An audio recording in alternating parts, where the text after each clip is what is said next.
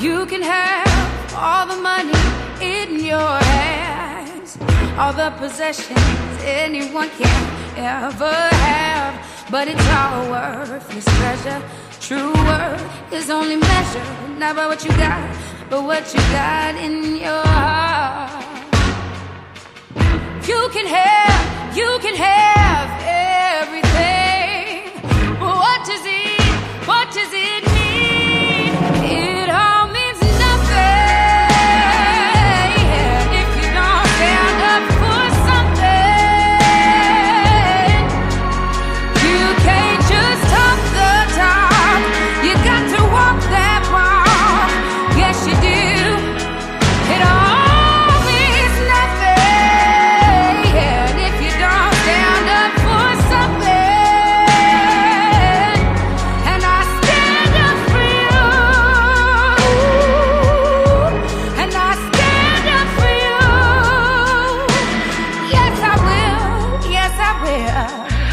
Começando o Logado Cast, sejam muito bem-vindos.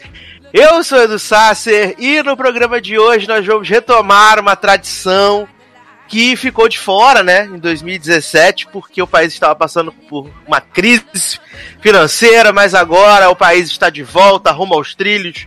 Estamos aí crescendo, já somos um país de primeiro mundo. Então, neste ano de 2018, nós vamos retomar, né, o nosso tradicional bolão do Oscar. Sim, esse ano nós vamos né, fazer as nossas apostas nas categorias principais. Não vamos fazer aposta de curta de animação, né? Coisas que ninguém se importa, que também ninguém viu, né? A gente não vai fazer essa, esse tipo de aposta. Vamos apostar as categorias principais. Junto comigo aqui, Dala Generoso. E aí, Sácia? Porra, estamos de volta finalmente ao Logado Cast, finalmente ao podcast do Oscar, né? Depois de um longo hiato de comentários sobre filmes do Oscar, a gente tá aqui para poder falar de tudo que vai ter de melhor e principalmente das nossas apostas. Então eu tô bem curioso para saber em quem vocês vão apostar, porque eu tenho aqui os meus favoritos. Então eu vou, vou aqui me fazendo de, de mudinho, né? De forma da água para saber o que vocês vão escolher. Muito bem, muito bem. Mas sem E pra completar a. É só, só mudinho mesmo. Mas, gente, Siririca é a melhor parte. Eu, Tá, mas, mas o filme se resume a Siririca, né? Porque essa mulher bate Siririca o filme todo, essa louca. Ai, meu Deus. E fechando, né? Completando a mesa aqui nesse podcast, Leandro Chaves. É, a abstinência braba que a gente tá de fazer um bolão do Oscar, né? Valendo lá os nossos prêmios maravilhosos, que, como vocês já, já disseram, né? Ano passado não teve, teve crise, teve, teve presidente americano assumindo, então a gente foi, né, travado. Muitas, muitas forças contrárias não deixaram a gente fazer o nosso bolão. Mas esse ano aí estamos de volta e pra matar essa, essa abstinência e comentar um pouquinho do, desses filmes indicados ao Oscar desse ano. Tô bem. Darlan, eu quero propor uma coisa aos senhores. Que no- nos últimos bolões sempre é aquela coisa, né? De que quem vai, quem acertar mais vai ganhar um, né, as balas Juquinha, essas coisas padrão. Mas eu proponho nós fazermos um desafio real em 2018. Hum.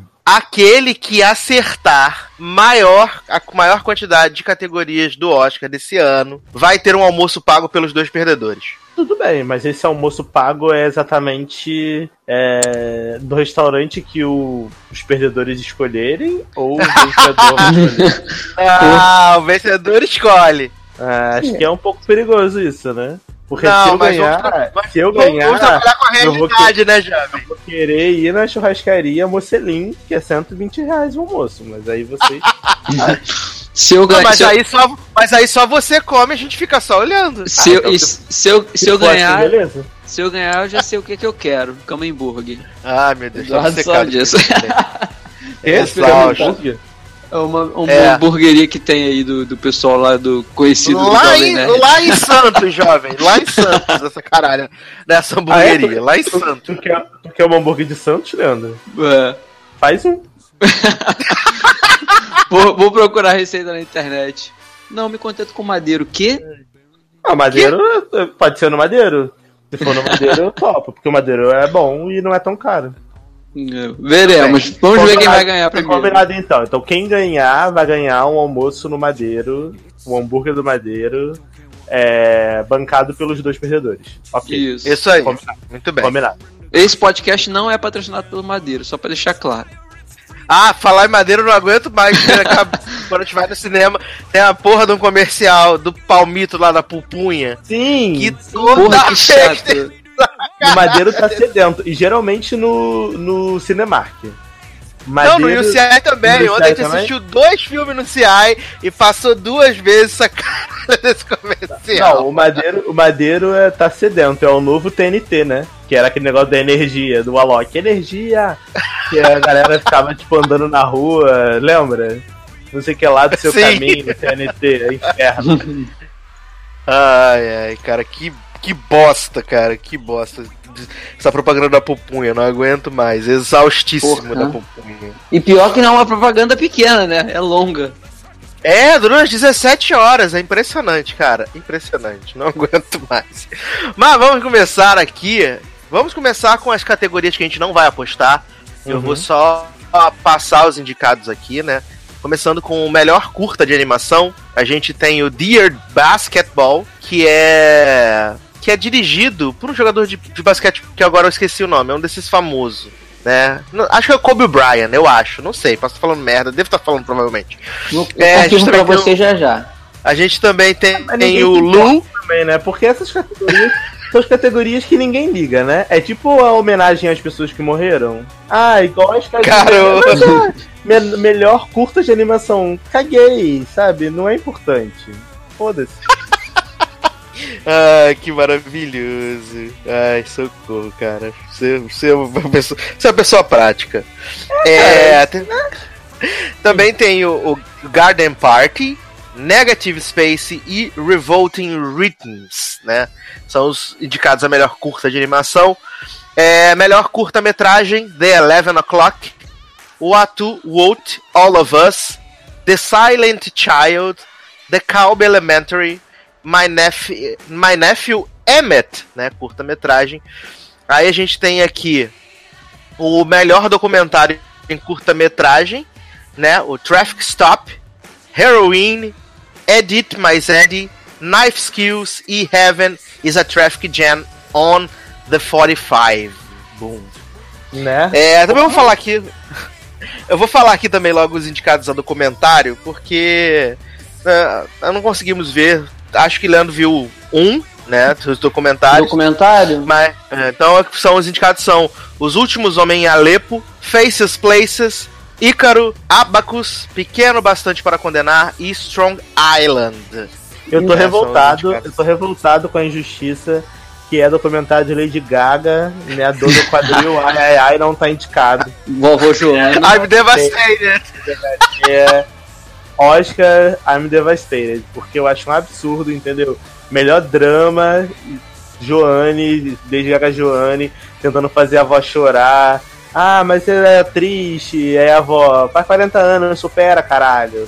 Já deu essa merda, essa memória dessa mulher já morreu há 80 anos. Nem lembro mais dessa praga aí, do Gaga lá. Ah, a tia Joane, te amei tanto, nem te conheci, não sabia nem quem tu era, mas te amei. né, eu acho que deveria ser indicada a melhor fanfic. Esse, esse, Amo. esse doc- documentário eu assisti os dois que tem na Netflix, que são da Netflix, que é o Ícaro, né? Que é conta do- da parte de esporte lá do, da maracutaia russa, da, do, do doping, né? Que foram banidos de Olimpíadas, enfim. E o Strong Island foram os dois que eu assisti. Não faço a mínima ideia de, de quem seria o favorito, porque eu não assisti os outros.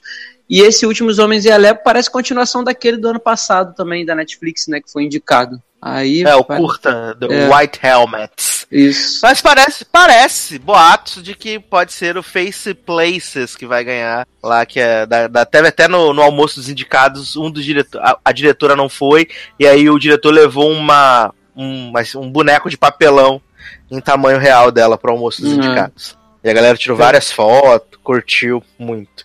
Então vamos começar as apostas agora. Vamos começar com essa categoria que é um arraso, melhor cabelo e maquiagem, indicados, extraordinário, o destino de uma nação E Vicky and Bidu, o confidente da rainha. Amo o Bidu. Bidu. É assim, eu vou começar falando rapidinho. O Vitória e o Victoria Abdul, né? Não é aquilo. É, é muito maneiro, muito show, cara. A maquiagem que eles fazem, todo, sabe, o, o tudo do filme, o cabelo, maquiagem, enfim, o figurino. Só que é uma parada que é meio que fácil para não, não tô dizendo, não tô desvalorizando o trabalho de ninguém. É fácil que eu falo assim, em filme desse tipo de rei, rainha, é meio que uma repetição de padrão, entendeu? O extraordinário eu acho que não, não é não seria no caso só a, a, a face do menino Jacó, né? É um bom trabalho, mas talvez não seja tão é, é, como é que eu posso dizer, impactante quanto foi a mudança que fizeram com o Gary Oldman e o Destino de uma Nação, porque esse homem, você olha para ele no filme e você não reconhece que é ele, muito menos assim, não é, é, é eu acho que se, se ninguém chegasse e falasse assim, vamos supor, o filme é surpresa quem atua, eu acho que ninguém saberia que talvez seria o Gary Oldman de Churchill. Então, eu acho que aqui essa categoria é para o destino de uma nação. E você, Darlanzinho? Então, gente, levando em consideração se eu não me engano, o último vencedor dessa categoria foi o Esquadrão Suicida. Gente, é... não lembra isso. Né? Eu tava secado com isso. eu sou obcecado, né? Eu sou uma pessoa realista, né? Cara, eu acho que vai ganhar Destino de uma Nação, porque o Gary Oldman tá, pra mim, pelo menos, irreconhecível nesse filme. Sim. E a, maqui a maquiagem dele tá, tipo, muito bem feita. Muito. Se eu não soubesse que era o Gary, Gary Oldman eu não diria que era ele, porque tá bem diferente. Não dá para saber. O Extraordinário é um excelente filme, é uma excelente maquiagem do menino Jacob, só que é ele, né? A máscara de monstro que, né, os Klingon do Star Trek faz melhor. Vamos ser sinceros, né? Até que da série da Netflix, da CBS All Access. Então, assim, eu acho que vai ser Destino de Nação. E Vitória Abdu eu não vi porque eu não sou obrigado, né, gente? Porque ficar vendo filme pra categoria de maquiagem cabelo, eu acho que é um pouco de derrota. Mas... Assim, o, filme, o filme é legal, cara. O filme é, legal. O filme é bem bacaninha.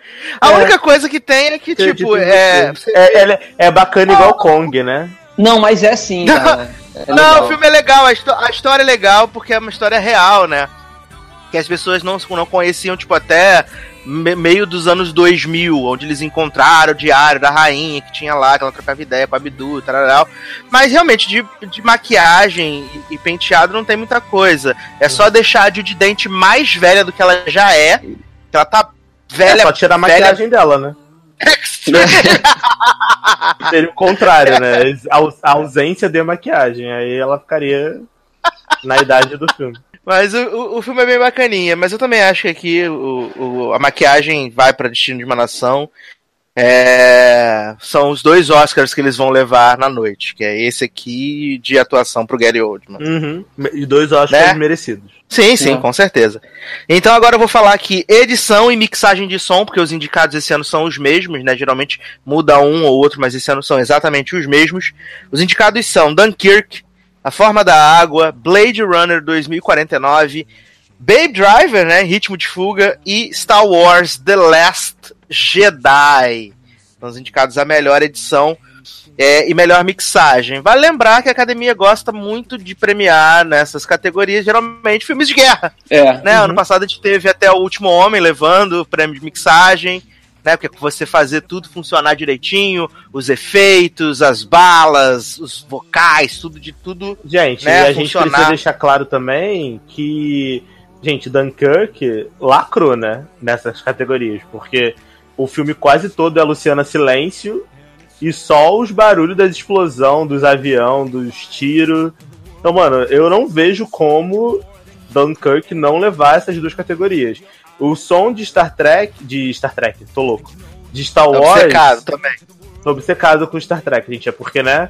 Michelle Yeoh, muito possuída, muito rainha, amo, amo demais. Dando é, meu cu. Assim, é, é, Star Wars, a, a, o som é muito bom do Last Jedi também. Tanto que tem cenas no, em The Last Jedi que, assim, principalmente aquela cena do deserto, que tem aquela fumaça vermelha da, das, das naves e tal, que vem aquele som Só que, pô, Dunkirk é isso potencializado ao máximo por duas horas, sabe? É. É muito foda, é muito foda. E, assim, grande parte do filme, é, o filme quase todo, ele te ganha na emoção pela mixagem de som e pela edição de som. Então, eu acho muito difícil Dunkirk não levar esses dois prêmios. Assim, então, eu, eu não assisti ainda, podem me bater, eu não assisti o, Os Últimos Jedi, o, último, o único filme que eu ainda não assisti. É, essa, essas, essas duas categorias, elas têm o, todos os indicados, assim, que eu assisti, que eu posso falar, tem um, uma edição e uma mixagem muito boa. O Em Ritmo de Fuga, cara, isso, assim, também é o grande diferencial do filme, né? Você trabalhar com a música no tempo certo e tal, enfim. Só que o, eu tinha lido na época né, uma matéria dizendo que o, o, o Dunkirk, o, eles fizeram o filme para ganhar essa. Não só isso, claro, mas assim, como se fosse já certo eles ganharem essa, essa, essas duas categorias, porque eles foram muito cuidadosos com, com, com a parte do som do filme. E essa coisa de você não ter, tem muitos momentos de você não ter fala, você não ter gente falando, e você valorizar muito o som do, do avião, de uma bomba explodindo, de uma gritaria, cara, eles fizeram isso muito bem, assim, muito bem. E tem também o fato de que você tem o Tom Hardy que não fala muito, já melhora muito, né? Tem a questão de porra, tu não entende o que o cara fala e já, já fica. Já é um. Não tem nada a ver, mas acaba sendo até um ponto negativo, um ponto positivo, porque ninguém aguenta ser homem falando. E aí, enfim. Brincadeiras à parte, eu acho que Dunkirk aqui eu acho que leva as duas sem, sem nenhuma dificuldade, cara. E talvez seja um dos poucos, assim, prêmios que. Um dos poucos, não, um dos únicos prêmios que Dunkirk leve nessa, nessa, nesse Oscar, né? De técnico, não sei. Torcer para mais, porque é um dos meus filmes favoritos do ano passado. Eu acho que não vai rolar, acho que vai ficar só mesmo na, na edição de som. Acho que não vai passar muita coisa disso, não. Vai não. levar os prêmios de som, porque tem, tem, tem muita coisa né, disputando ali as outras categorias que Dunkirk tá junto. É, é exatamente. Eu, eu, gosto muito da, da, Eu acho que a mixagem, principalmente, e a, a mixagem de Baby Driver, ela é muito, muito, muito boa porque né, a música casada exatamente uhum. com, com o tempo da ação, com as coisas acontecendo, deve ter dado puta de um trabalho. Demais. Deve ser um, um bagulho muito sinistro de fazer. deve ter ficado maluco, mas eu também acho que aqui nas duas categorias vai levar o Dunkirk até pela, pelo histórico da academia de, de premiar filmes de, filmes de guerra. Então vamos a melhores efeitos visuais que os indicados são Planeta dos Macacos A Guerra, Blade Runner 2049, Star Wars Os Últimos Jedi, Kong, A Ilha da Caveira. Olha aí, olha aí.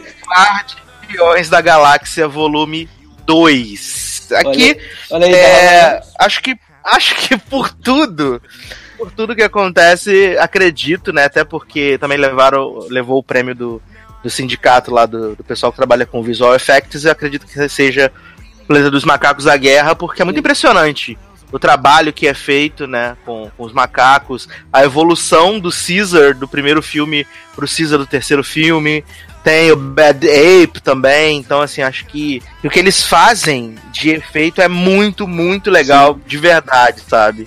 Muito, muito bom. Eu só, então, acho, acho que... eu só acho que, honestamente, é ofensivo.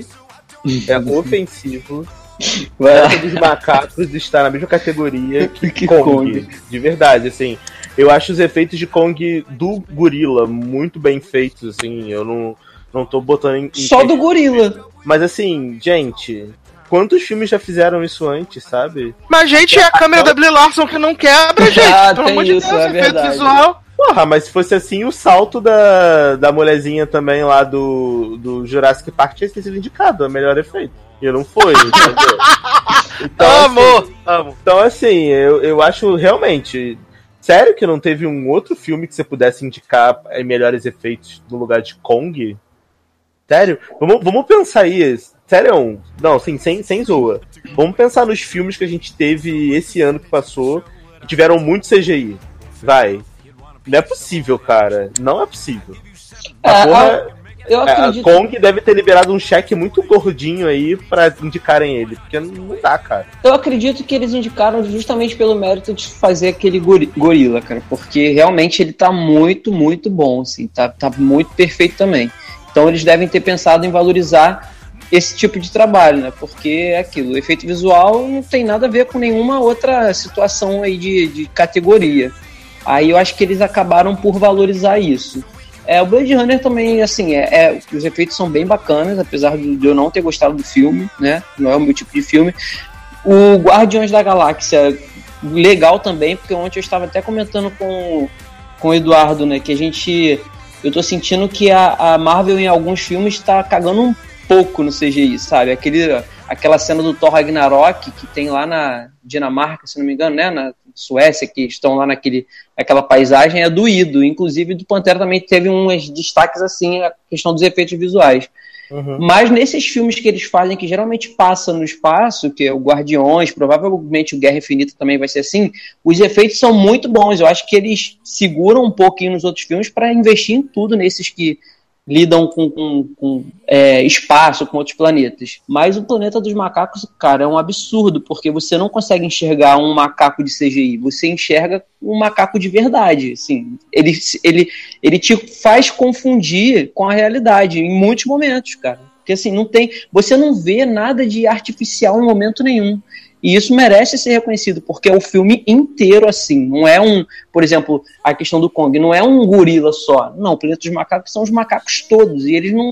Não é só o Caesar que tem uma, um destaque no CGI. Não, são todos os macacos, cara. Então, isso precisa ser reconhecido é. e eu acho que vai ser ele. O que conta muito a favor de Planeta dos Macacos é que é um filme que os macacos todos são feitos de CGI e toda a questão do conflito, da guerra, das explosões, do sim. tiroteio, é tudo aquilo ali é efeito visual também. Sim, então, sim. É um filme muito bem construído e que o efeito visual é, é parte primordial. É 100% do filme, do filme é né? É 100% do filme, exato. Não é nem primordial. O filme é feito no CGI. Assim, é igual, por exemplo, a Blade Runner e Guardiões, assim. A diferença hum. é que Planeta dos Macacos, para você fazer aquele CGI, ele é feito de uma forma muito mais complexa, muito Sim. mais sofisticada. Pô, então, é, eu é... também apostaria em Planeta dos Macacos. Sim, por exemplo, quando a câmera fechava no Caesar, que caía um floco de neve, caraca, o floco de neve caía e derretia no pelo dele como se fosse caindo na sua pele e você olhando e derretendo. É muito perfeito, sabe? Eu acho que essa aí também é uma categoria praticamente certa. Não vamos ver, porque Blade Runner às vezes ameaça, não sei. Mas eu acho que vai ser Planeta dos Macacos sim. Para melhor trilha sonora original, indicados Trama Fantasma, Dunkirk, A Forma da Água, Star Wars Os Últimos Jedi e três anúncios para um crime. Três anúncios para um crime aqui. É, eu gosto de, de, de, de três trilhas aqui, né? Gosto muito da trilha de três anúncios, gosto da trilha de Os Últimos Jedi e gosto da trilha de A Forma da Água. A trilha de trama fantasma me incomoda profundamente, muito. É... Tem momentos que ela fica absurdamente alta, mas é o que eu tava comentando com o Leandro ontem quando a gente tava na rua, que pode ser proposital, pode ser que seja uma para te causar um incômodo realmente, como o filme também te propõe causar um certo incômodo da relação daqueles dois personagens, né? Do, do da alma e do, do lá do Daniel Day-Lewis. Então pode ser que seja isso, mas eu não gosto da trilha do Trama Fantasma.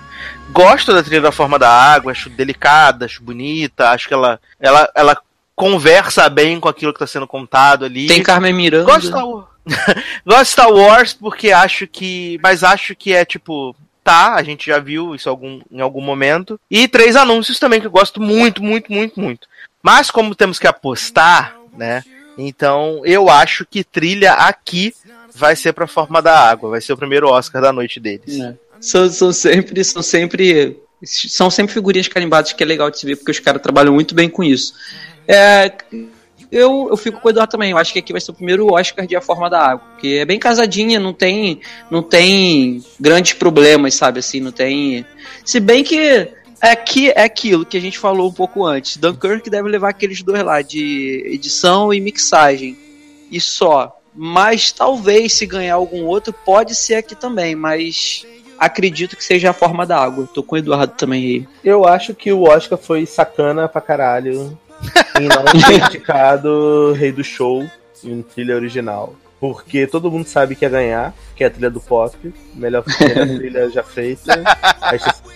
é, só hinos, inclusive quatro semanas de primeiro na Billboard. Beijos. É, eu sei que é trilha, aquela trilha instrumental que a gente tá falando aqui, né? Mas não, não, a gente tá eu, falando cara... da trilha. A, a, gente tá falando da trilha num, num todo. Ah, inclusive com as músicas que são cantadas Isso, também. Tudo, tudo. Ah, sim, eu não. Assim, se são as que são cantadas, eu não indicaria a Forma da Água, porque aquela música que ela muda canta é um saco. Na verdade, eu odeio essa porra dessa muda e eu odeio essa porra desse filme. Mas. É, como tá cotado essa porra e tá vendido pra essa merda desse filme, e ele tá com 14 indicações, né? 13 indicações, sei lá. 13, 13. Então vai ganhar essa merda mesmo, né? Então, como eu quero ganhar, não quero pagar o almoço pra vocês, eu vou votar nesse lixo, mas. Meu não... coração faz tica cabum, pô. Já vale. Pois é. que maravilhoso. Então vamos para a melhor canção original. Indicados This Is Me, o Rei do Show, Remember Me, de Viva, A Vida é uma Festa, Misters of Love, de Me Chame Pelo Seu Nome, Mighty River, Mudbound, Lágrimas sobre Mississippi, e Stand Up for Something, de Marshall, que foi a música que abriu este podcast. A gente vai ouvir as outras indicadas ao longo do programa. É, eu gosto de todas, menos de Remember Me, porque eu acho que Remember Me ela funciona no momento específico de, de Viva. Ela até porque ela é tocada 73 vezes, 73 formas diferentes no filme. Mas ela só funciona mesmo ali naquele momento ali que, que o Miguelzinho tá com a vovó. Ele uhum. funciona pra caramba ali, chora, uma, um inferno. Mas não é a música tipo, acabou, você vai ouvir, você vai, né, vai botar no teu Spotify, tipo, Let It Go. Ou a própria This Is Me, né, do Rei do Show, que você é. fica ouvindo semanas cantando, né. É, eu gostei muito do, do, stand, do Stand Up for Something. Acho que é uma música boa, Common tá aí vindo atrás do seu segundo Oscar depois de ter levado pelo Glory, né? Lá junto com, com o John Legend. É, Mr. of Love é uma música bonita a letra, mas eu, eu particularmente não gosto da música. Eu não gosto da forma com que ela é cantada. Não gosto, não gosto do cantor, não gosto. Não gosto. A música é muito bonita, funciona no filme, encaixa legal, é mas é bom, uma, é. É. Mas é uma questão de gosto. Eu não gosto da música em si. E Mike River, puta música forte, Sim. sabe? É, é, é um e não. Mas a torcida aqui, e acredito que o Rei do Show vai botar lá no, no, no seu DVDzinho, no seu Blu-ray, vencedor do Oscar de canção original. Até porque eles estão fazendo uma puta da campanha que ela tá indo em tudo que é programa. No dia dessa gravação, ela foi na Ellen, ela teve lá no Homem lá no, na, na, na, Inglaterra, agora fugiu o nome do programa. Ela tá indo em tudo que é canto, que é ela, fazendo as performances e tudo. E a música tem um puta de um. De uma, de uma, de um é um. É motivacional, a letra é boa, que ela canta Sim. bem. Só estou sentindo que ela vai desafinar no Oscar. Não sei porquê, algo me diz que ela vai desafinar no Oscar. Torcemos para que não. Deixa eu falar antes é, dessa categoria, porque eu sinto que o Darlan vai querer falar um pouquinho mais.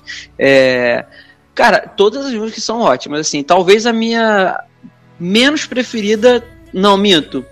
Ah, é, eu tô com o Eduardo na questão do Remember Me. Eu achei a música. Não achei essas coisas todas, sabe? Funciona eu realmente. até um pouco louco. Um pouco louco. É, é exatamente. É, o filme é lindo e tal, mas não é aquela música que, sabe, não me pegou. É, o, o, depois dessas, a que eu menos, depois dessa que eu, que eu não gostei mesmo, a que eu menos achei fraca, mas que não é ruim, é a do Marshall.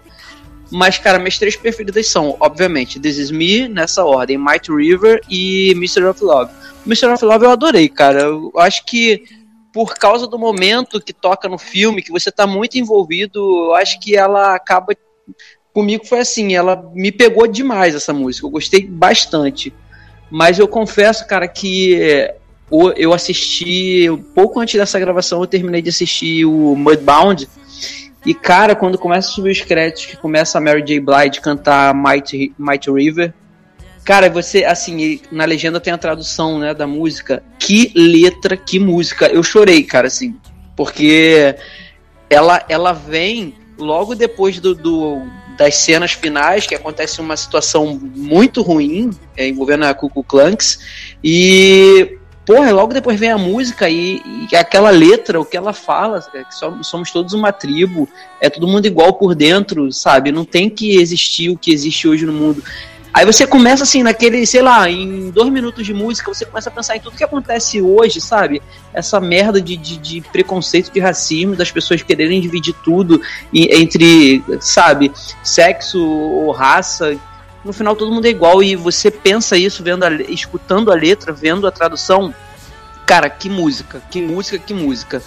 É, mas eu acho que aqui vai ser This Is Me mesmo, porque é um hino um hino motivacional, cara. É, é, é uma música que você pode estar tá num momento muito bom ou muito ruim se você escutar. Se estiver muito bom, você vai ficar melhor ainda. Se você estiver num momento muito ruim, ela vai te melhorar, cara. É, é música para isso. Então, eu acredito e torço muito pra This aqui. Ah, então, é, eu gosto muito de todos os indicados. É, Remember Me, eu acho uma música muito fofa, mas não, não é mais do que isso. É uma música que eu não me pegaria ouvindo nunca. Eu acho que ela funciona para aquele momento do filme, mas que não é uma cena que para mim foi memorável e marcante, como a gente tem casos aqui de outras músicas que estão indicadas.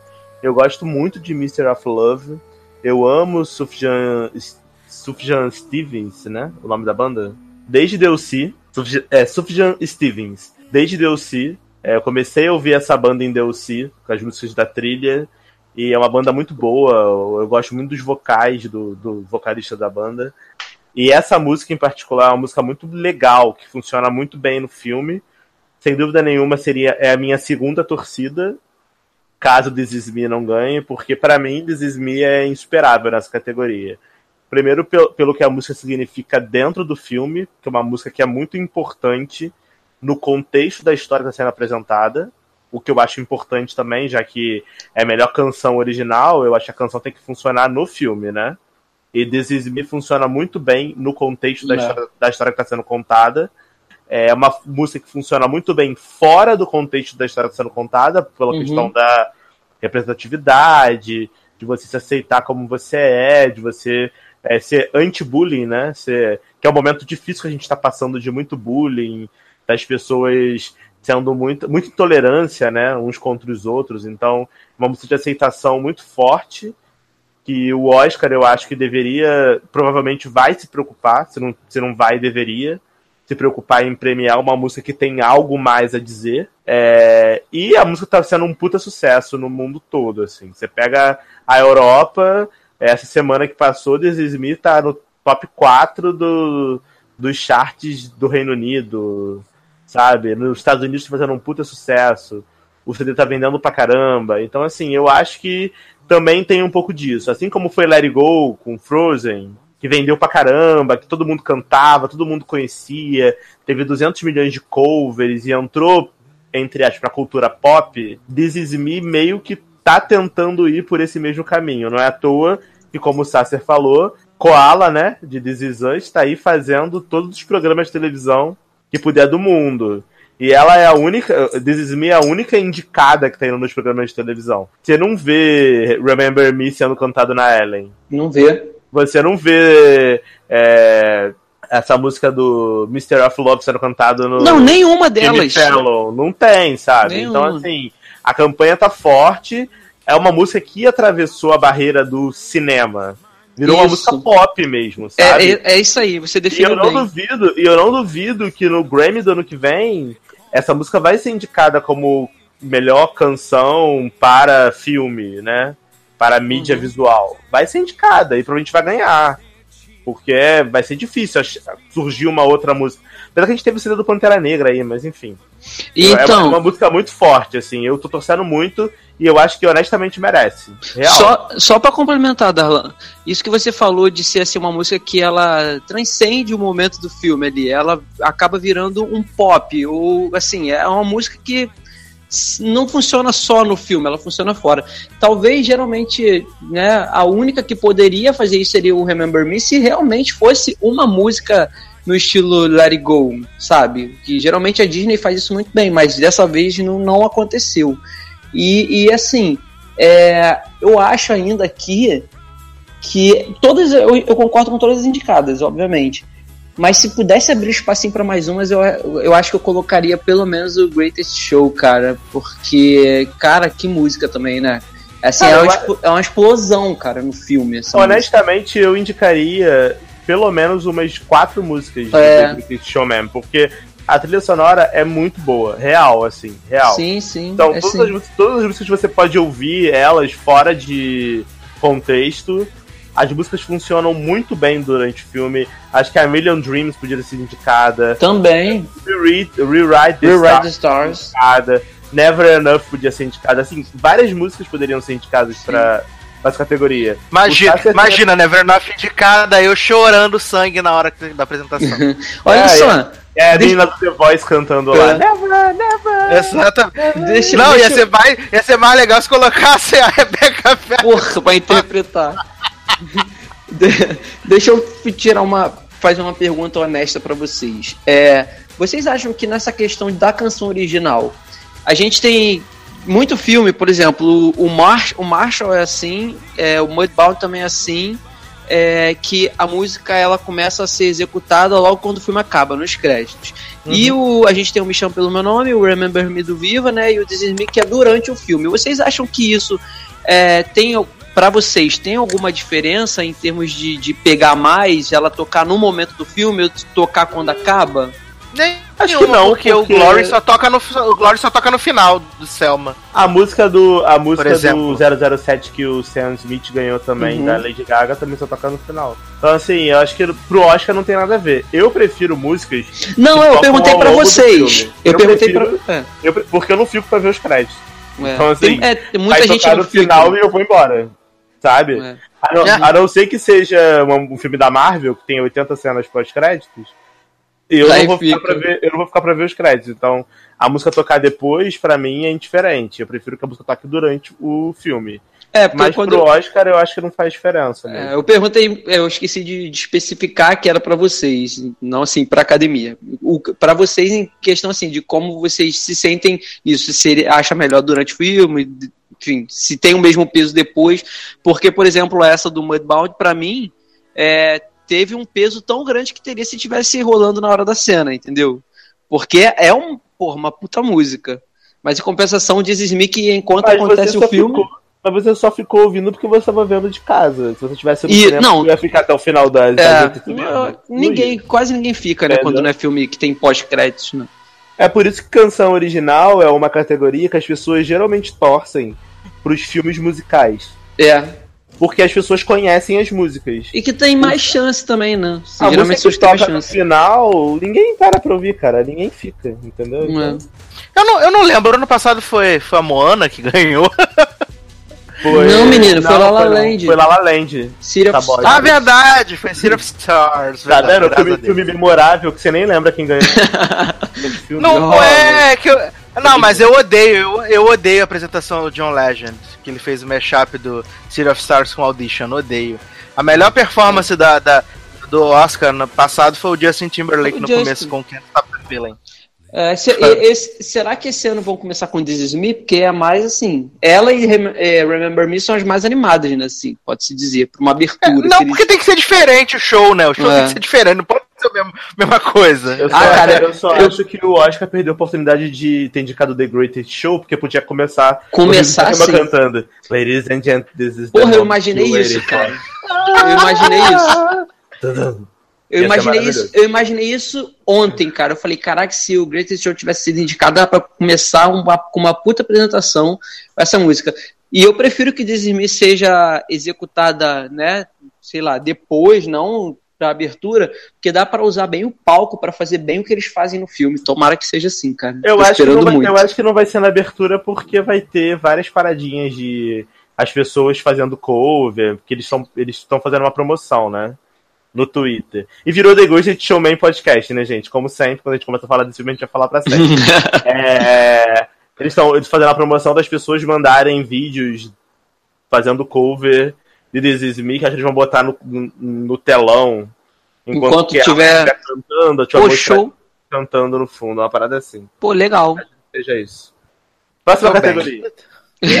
Antes de nós passarmos para a próxima categoria, eu vou tocar aqui então Might River, da trilha de Mudbound, Lágrimas sobre Mississippi. Daqui a pouco a gente volta. Life is a teacher, time is a healer, and I'm a believer, like a river wild. Eagle's a killer, greed is a monster. But love is stronger, stronger than the all.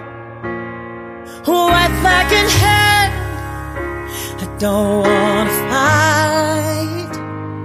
No lines in the sun, I'm on your side.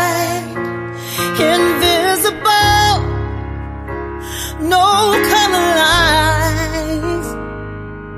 It's time we put our, put our, put our differences aside. Time tells no lies. It keeps changing and ticking and moving, then passes by. But if you're lucky, it will be kind, like a river flowing through time. let it wash you clean. Like Going upstream. Like cutting through Estamos de volta com o Logado Cast das nossas apostas para o Oscar 2018. Vamos agora seguir aqui nas categorias. Mais categorias técnicas, porque é isso que nós sabemos fazer, examinar categorias técnicas. Que? Vamos começar com melhor figurino indicados Trama fantasma, alguém gritou Vasco no fundo. Vasco não está indicado. Trama fantasma, A Forma da Água, A Bela e a Fera, O Destino de uma Nação e Vicky and Bidu, O Confidente da Rainha. Bem, levando, eu sempre trago os dados dos sindicatos. Os yeah. sindicatos deram, deram prêmio para Trama Fantasma, Trama Fantasma também ganhou outros prêmios. Eu acho os figurinos de Trama Fantasma cafonas ao extremo. Só que como é um filme que fala sobre um estilista, que faz roupa da alta moda e blá blá blá, provavelmente Trama Fantasma deve ganhar o Oscar. Deve ganhar. Eu não gosto, acho... Nhé. É... Forma da água, gente. Quais são os figurinos, né? As roupas de faxineira da Octavia Spencer uhum. da Muda. Uhum. Tá bom. É nós. É... Destino de uma nação, já vimos, né? Antes, já vimos antes, não tem nada de diferente ali. Ternos pretos, chapéu coco também, né? Vicky Bidu eu gosto, né? Eu gosto que. Não, é, é extravagante, mais... né? É, é bonito, né? Tá vendo, Sassi? Você tirou a palavra da minha boca. Cara, essa categoria é uma categoria que, por exemplo, uma Mulher Maravilha podia ter sido indicada. Porque os figurinos da Mulher Maravilha são muito legais. Muito é da mesma legais. época Sim, do Destino de uma Nação. Época. Por que, que não foi indicado para botar a forma d'água que é dois vestidos de faxineira? É. Os homens de terno preto. Podia ter indicado um Thor Ragnarok, que é uma parada mais esquizofrênica, mais ataque epilético, hum. mas que tem umas, uns figurinos legais ali no meio. Liga da Justiça aqui? Da... Não, não vamos também. Mas assim, podia ter indicado umas pessoas ser um pouco mais, sabe? Ah, não. Aí indica a, a, a dama na água, a forma na água, porque tem 13 indica 12 indicações já. Ah, vamos botar numa categoria aí pra encher linguiça, que não vai ganhar mesmo? Quando podia ter indicado um outro filme que poderia concorrer, sabe? Isso que eu fico uhum. puto com essa porra dessa irmandade do Oscar. Respira. É e o, a questão do da Bela e a Fera, eu confesso que eu acho pobre. Acho que o que mais me deixa triste na Bela e a Fera, principalmente, é o vestido amarelo da Bela, que do desenho, a parada icônica, sinistra, bonita icônica, pra caramba de se é. ver. E no filme é um negócio qualquer coisa. Assim, a Disney já ganhou o prêmio de figurino lá com Cinderela, né? Então a gente nunca pode dizer que não. Mas, como aqui estamos nós, pessoas, julgando, eu não gosto, acho pobre né? Acho que tem uns negócios bonitinhos, tipo, ah, no final, com o pessoal, né, os números lá que tem muita gente, acho que fica bonito. Mas não gosto. né? Se eu tivesse que votar com o coração, eu votaria em Vitória Abdu, que eu acho mais legal. Mas como eu vou votar para ganhar, é Trama Fantasma. Então, cara, é assim, o figurino é aquilo que eu falei também um pouquinho mais cedo. É complicado, cara, quando, quando você pega filmes do Destino de uma Nação, por exemplo, É a Forma da Água, são filmes de, de época, década sei lá, década 40, 50, 60, é sempre a mesma coisa, não tem mudança, cara. O destino de uma nação não tem mudança, foi o que o Darlan falou. O, destino, o, o figurino da Mulher Maravilha é exatamente da mesma época da Segunda Guerra Mundial, o destino de uma nação. Se você não vê muita diferença, é claro que tem o cuidado, tem todo um cuidado e tal, nos detalhes. Só que eu acho que essa categoria ela é melhor quando você tem filmes que tem um figurino extravagante, que é a questão do Vitória Abdul. Cara, a roupa do Abdul é maravilhosa, cara, sabe? O, o porque não é simples uma um figurino do, do da época de reis e rainhas na Inglaterra. É, pô, mostrando mais a parte da cultura indiana, então tem todo aquele sapato tipo de gênio da lâmpada, aqueles turbantes, sabe? Pô, é maravilhoso. Só que eu também acho que aqui não, não vai rolar. O da Bela Fera também é de época, mas em compensação tem a questão da fantasia. Quando você bota uma, um figurino de época com misturado com fantasia que te dá liberdade para fazer, pô, botar muito mais brilho, botar ouro e isso e aquilo, a coisa se torna exuberante, sabe? Só que assim, se for comparar a Cinderela com a Bela Fera, eu prefiro também o da Cinderela, cara. Foi muito lindo o figurino do, do, do, filme da Cinderela. Da Bela Fera não me empolgou, não sei, talvez eu acho que por a gente estar esperando muito mais, não sei o que aconteceu. E aqui, acredito eu que vai ser também um dos poucos prêmios do, de Trama Fantasma, que a academia vai querer premiar esse filme. E o filme também fala de moda, né? Trata de moda e tal, enfim, de vestidos. Então pode ser que isso tenha algum tipo de força. É, eu voto, vou, eu, aqui eu vou tentar votar para ganhar o bolão. Então vou em Trama Fantasma também. Então, como eu não vi ainda essa bomba aí de Trama Fantasma, eu vou votar por, nela porque eu não quero perder, né, gente? Porque se não ganhar, pelo menos nós três perdemos os pontos. Eu não vou ficar me fudendo sozinho. Mas. Cada um paga seu almoço, né? Se, se empatar, né? Agora, se eu pudesse escolher alguém real, oficial, eu votaria, já que é pra falar de estilista, né? Em American Crime Story Versace. eu acho que, né? Tá muito. Da, da de sunguinha dançando? Né? Tipo, Donatella Versace com, com Botox. Isso tá italiano. Porque assim, eu gostei da, do, do figurino do destino de uma nação mas eu não vejo nada de diferente, cara. Não tem, é, não tem. Sabe? E aí eu vejo a forma da água. Pra mim o figurino é duas roupas de faxineira, um cara de mega evil de terno, um Só. velhinho, o velhinho lá gay querendo dar em cima do cara da torta, com uma roupa normal, e o homem peixe, que não é nem figurino, é maquiagem ou CGI, não sei. Então, assim, não tem figurino, sabe, para ser indicado. Não faz sentido. É, não Enquanto você tem um filme. Assim, eu não tô aqui militando por Mulher Maravilha, gente. Pelo contrário, mas se tem uma categoria que eu acho que Mulher Maravilha pudesse ser indicada no Oscar, deveria ser figurino, porque, poxa, tem a, a, roupa da Mulher Maravilha que é muito legal. É. Tem a roupa das Amazonas que das são Amazonas. muito legais. Tem a roupa dela quando ela vai pra cidade que ela se veste de, de mulher lá normal, né? Que é, pô, é bonito de ver, tem a roupa do, do Steve lá, do, do cara lá do, do, piloto de aviação, da, da secretária dele, tem roupas. Você vê pessoas com roupas diferentes durante o filme. Tem roupa de guerra, tem, tem sim, é, é diferente, sabe? Enquanto Forma da Água é a mesma roupa o filme todo. Então, assim, eu não consigo entender qual é o critério, sabe? Pra uhum. mim é o uhum. mesmo critério do Grammy que premia Bruno Mars e não premia Canto Lamar e Cisa, mas Vamos fazer o quê? Eu assim, no Trama Fantasma, né? Você, to, você tocou num ponto aí. Eu acho que, por exemplo, o Trama Fantasma, o Trama Fantasma não, o, a Forma da Água poderia muito bem ter uma indicação no, no, na maquiagem, porque eu acho que aquilo ali, claro que deve ter algum tipo de CG de tratamento, mas também, certamente, tem, foi, teve uma maquiagem ali na, na, na forma da água, no, no, no, bicho, entendeu? Mas aquela categoria lá só sempre indicam só três, então ficou de fora.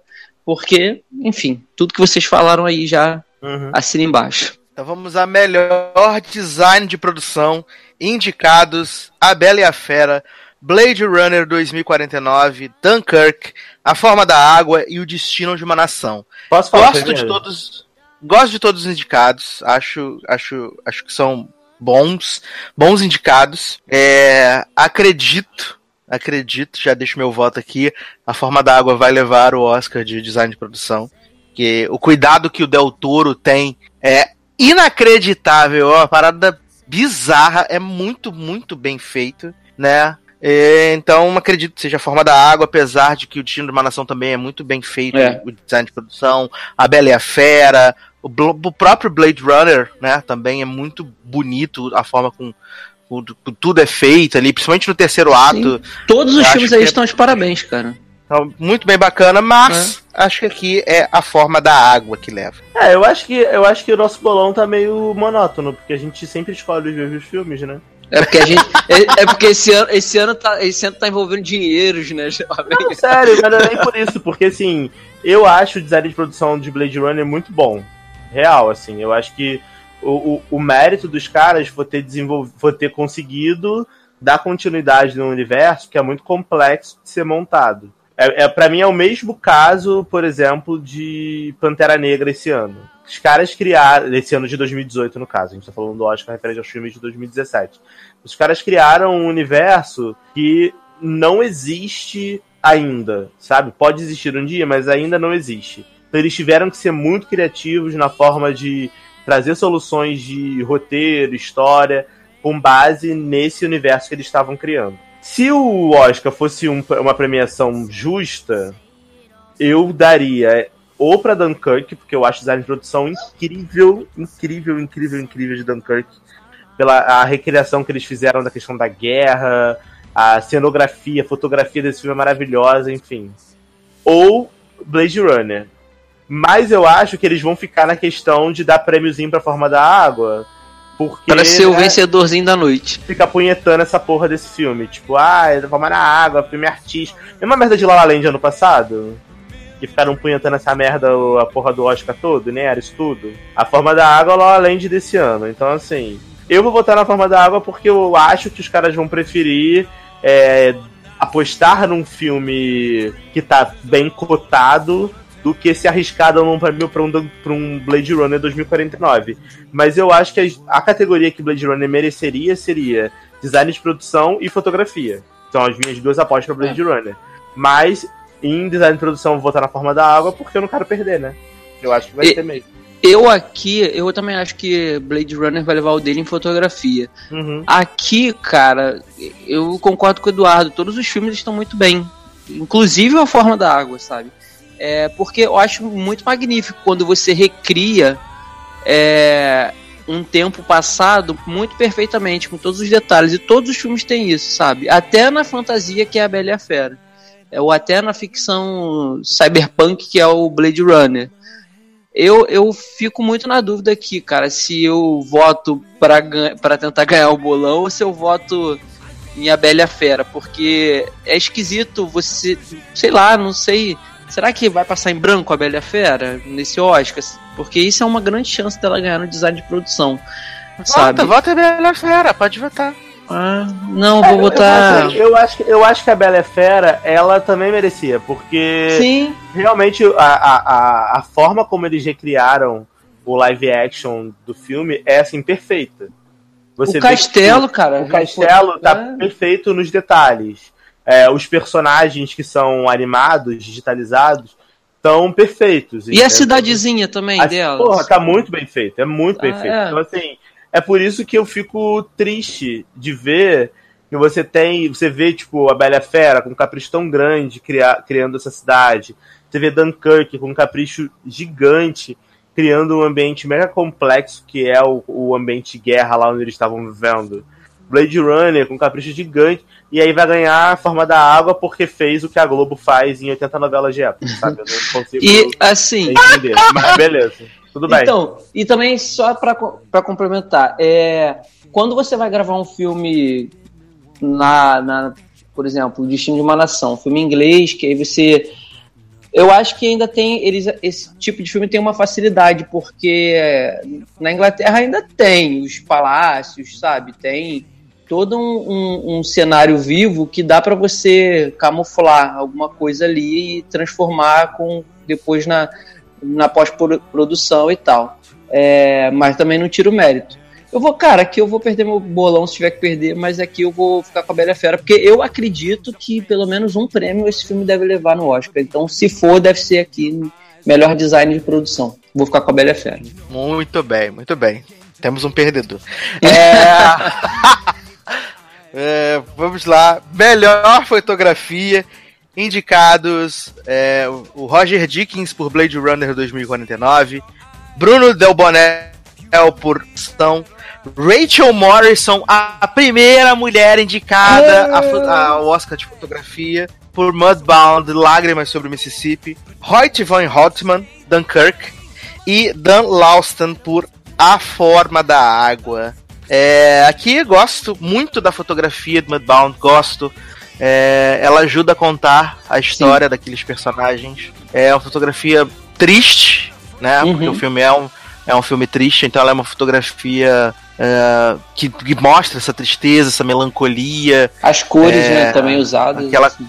aquela coisa ali do, do da lama. É. Né? Então é, é, muito boa a forma com que a, que a Rachel Morrison conduziu ali a fotografia. Mas né? Eu acho que claramente que o vencedor vai ser a Katy Perry do Oscar, né? Roger Dickens já foi indicado 79 vezes, não ganhou nenhuma vez, mas eu acho que esse ano ele leva pelo Blade Runner 49. Que a fotografia do filme é muito boa, o filme é um saco, mas a fotografia é muito boa e ele levou o prêmio lá dos fotógrafos, então eu acredito que ele também deve aqui. Aqui, eu, eu aqui também confesso que eu sou muito apaixonado pela fotografia de Dunkirk, sabe? é, aquelas tomadas que tem no, no, no avião, né, durante, enquanto o Tom Hardy está lá fazendo as manobras para tentar afastar o, os ataques do, dos nazis. Cara, tem cada coisa ali, sabe? Sim, em cada fotografia, cada, cada frame maravilhoso, muito lindo, muito lindo mesmo. É, e é uma região propícia também a, a, você montar um tipo de fotografia muito bonita. Mas aqui também aqui o, o, o, que, o que. De tudo que eu não gostei do filme do, do Blade Runner, uma coisa não tem como dizer que não foi boa, que é a fotografia. É excelente. E aqui também eu acho que vai ser o, o prêmio de Blade Runner nesse Oscar vai ser fotografia. É o que eu, é o que eu escolho. Perdemos Darlan. Não, tô aqui. Eu já, eu já dei minha opinião na outra categoria. Fotografia, eu acho que vai ser Blade Runner, porque é a, a, é a categoria que o filme merece levar, porque o filme visualmente é muito bonito. Uhum. E a fotografia funciona muito bem. Você consegue distinguir é, até mesmo é, estado de humor do, do, do protagonista com base na fotografia do filme. Tipo, tem cenas que, quando ele tá mais introspectivo, que as cenas são mais. as cores são mais forte, sabe? E o rosa é mais claro, o amarelo é mais claro. Laranja. Quando, quando, o laranja é mais claro. Quando ele tá mais, mais na pauleira, mais fritando né, na droga, o, o laranja é mais forte, a, a cor fica mais intensa, sabe? E sem contar os planos do filme, aquela sequência final no deserto lá, acho que é Las uhum. Vegas, né? Pô, aquelas cenas. É aquelas cenas, aquelas tomadas lá de Las Vegas são lindas pra caralho, sabe? Então, assim, eu acho que merece muito. Eu aposto em Blade Runner. Muito bem, muito bem. Então, antes de nós seguirmos aqui adiante nas apostas, eu vou tocar Mr. of Love, da trilha de Me Chame Pelo Seu Nome, e daqui a pouco a gente volta.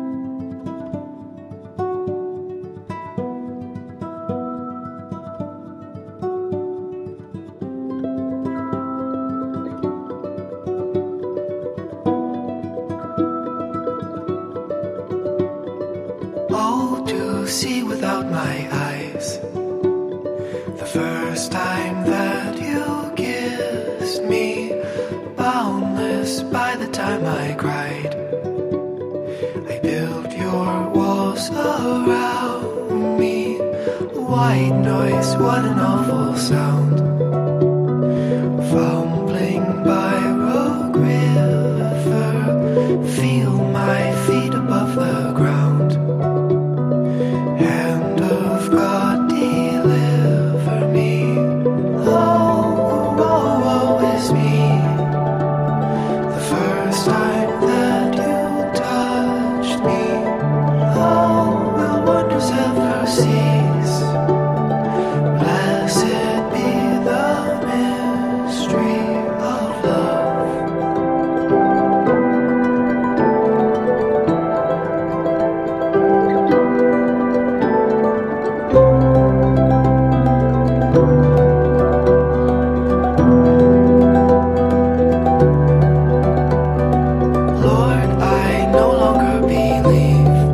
Estamos de volta com o Logado Cast, as nossas apostas pro Oscar 2018. Oscar 2018, dia 4 de março, com a apresentação novamente do Jimmy Kimmel, né? Esperamos não ver mais uma vez né, a lambança que foi na última edição. Foi divertido, né? Movimentou, mas a gente espera não ver para não dar mais confusão. Então, é, a gente vai estar tá fazendo a nossa cobertura nas redes sociais, né? Né? Então fique ligado na nossa cobertura do Oscar 2018, nonagésima edição do Oscar, né? Vale dizer, edição de número 90 do Oscar. Então vamos começar aqui mais uma sequência com melhor montagem. E aqui os indicados são três anúncios para um crime, Dunkirk, Em Ritmo de Fuga, A Forma da Água e Eu, Antônia. Bem, uh, Antônia. Gera, geralmente, geralmente, quem leva montagem leva é melhor filme. filme. Geralmente. Acho que desses indicados todos aqui, a melhor montagem é do Eutônia. É a uhum. melhor montagem, sem tirar nem pôr. Né? E eu também gosto muito da montagem de Baby Driver como a gente já falou eu lá também. na parte da mixagem, da edição, acho que é um filme que também ele tem que ser muito.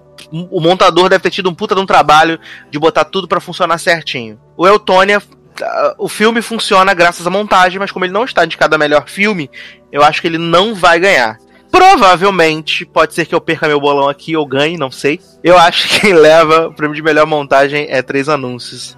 Né? Acredito que não não, não, não gosto muito da montagem da forma da água, na verdade. Né? Acho que o, o filme, tem, é chato, né? tem um uhum. problema de, de, de, de ritmo na forma com que se conta a história, né? por exemplo, a trama do, do, do, do, velhinho que quer dar pro homem da, da, da coisa da a torta, sabe? Não, é, e é uma, trama, que... é uma trama maravilhosa que é assim, ai, que vou lá, vou pedir torta. Aí fica lá, nossa, que torta deliciosa, amo sua torta, não sei o que, não sei o que lá. Aí o homem vende torta, ele vai para casa, come a torta com mudinha. E aí eles ficam mandando, demitindo o passinho sentado e tal, não sei o quê. e aí. A, torta, a mudinha fala assim, Inês, essa torta tá uma bosta. Discredo. Aí ele, ah, bota lá na geladeira. Aí abre a geladeira, 80 torta, tudo meio comida. Aí depois ele vai lá, tenta dar a bundinha pro, pro cara da, da torta. O cara fala, ah, sai daqui, não sei o que, Bolsonaro 2018. E aí ele fica putinho e aí esquece esse plot, sabe? É. Ah tá, serviu pra nada. Que filmão da porra, hein? Caralho. Não serviu pra nada nem esse, nem o plot do desemprego dele que ele tá tentando... Né? Maravilhoso.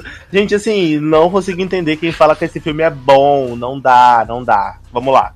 Montagem. É, eu vou ser do contra. Provavelmente vou perder meu bolão, mas foda-se. É, eu acho que Eutônia, Antônia Brilha, merece muito esse prêmio, mesmo sabendo que não vai ganhar, mas eu vou votar em protesto, porque Maggie Rob, Margot Robbie eu nunca critiquei, maravilhosa. Esse filme é maravilhoso, tem um ritmo maravilhoso. A montagem desse filme é super interessante, a história é muito interessante. E a forma como ela vai sendo contada, é, os pontos de vista, você não sabe quem tá falando a verdade, quem tá mentindo. É muito legal, assim. Eu, eu adorei muito. Eu sei que não vai ganhar, mas eu vou votar em, em Antônia porque. Em protesto pela não indicação a melhor filme, porque merecia. E eu fiquei muito puto de não ver esse filme indicado a melhor filme, enquanto a gente tem coisas como Trama Fantasma e a forma da água indicados, mas beleza. Polêmico. Eu, eu aqui tenho três favoritos, assim, que é o Três Anúncios, do Dunkirk e o Em Ritmo de Fuga. Adoro que são todos os, quase todos os filmes que estão indicados. Quase todos, mas é. beleza. Uhum. É. Mas eu, eu tenho o que eu, a montagem que eu mais gosto é de Dunkirk, porque ele mostra. Ele tem a visão do piloto, né, do avião. Ele tem a visão dos caras que estão já dentro do barco tentando fazer a travessia. Ele uhum. tem a visão do, dos civis britânicos que estão vindo para resgatar. Ele tem o, a, a visão ali da, da dos caras que estão na praia sofrendo ataque constante, né? Tentando arrumar uma forma de sair. E tem. Assim, a... a, forma com que eles contam isso lá com a coisa da, dos, das sete semanas, sete isso. dias, sete horas, isso é bem legal mesmo. Isso. E, e, e, e o, o mais tenso é o aquele a parte ali que é o outro ponto de vista também que é do, dos comandantes né que estão ali naquele pier tentando fazer os barcos sair e acontecendo os bombardeios. Que é e, a assim, parte do filme. é. Esses, esses velhos chatos no, e assim isso tudo o filme não de, não te cansa porque ele não valoriza só uma parte ele consegue dividir muito bem sabe todos uhum. o, o, os núcleos e vão se, se se convergindo, sabe, pro ápice da parada, que é finalmente conseguiram resgatar muita gente, o que, né? E, e, não vai te cansando, e aí tem toda a situação da edição do som que a gente falou e tal, enfim. Eu gosto muito da montagem de Dunkirk de três anos também, eu gosto pra caramba, o filme tá bem fresco na minha mente. Eu vi um dia antes de a gente gravar esse podcast. E o Ritmo de Fuga tem toda aquele, aquela situação também que, que o Eduardo falou é muito, foi muito trabalhoso porque o filme é todo montado em trilha sonora, cara. A montagem dele é toda, sabe, tudo tem que funcionar muito perfeito. A escolha tanto da trilha, com, as cenas, com, sabe, com os núcleos, deve ter sido um trabalho terrível, cara. E tinham que ser recompensados. Mas aqui eu vou, eu vou ficar com. Eu vou na direção contrária, cara. Porque geralmente realmente quem ganha montagem é melhor filme. Mas eu vou de Dunkirk aqui. Eu acho que tem grande chance. Olha, a categoria que foram três opiniões diferentes. É. Um vai Gosto ganhar, assim. ou ninguém, né? Aí vai ninguém vai ganhar. ganhar. Aí vai lá e ganha a forma, a da, forma da, água. água. Tu votou em quê? Melhor, monta melhor montagem da mulher tocando siririca. Uh, tu foi em uhum. três anúncios, né? Três anúncios. Isso. É. Três anúncios. Melhor, mo melhor, melhor montagem, da... piroquinha de concha. ai, ai. Então vamos lá. Melhor roteiro indicados, Me Chame Pelo Seu Nome, Mudbound, Lágrimas sobre o Mississippi, O Artista do Desastre, A Grande Jogada e Logan. Logan, Logan, Logan, Logan. Surpresa. É. Me Chame Pelo Seu Nome.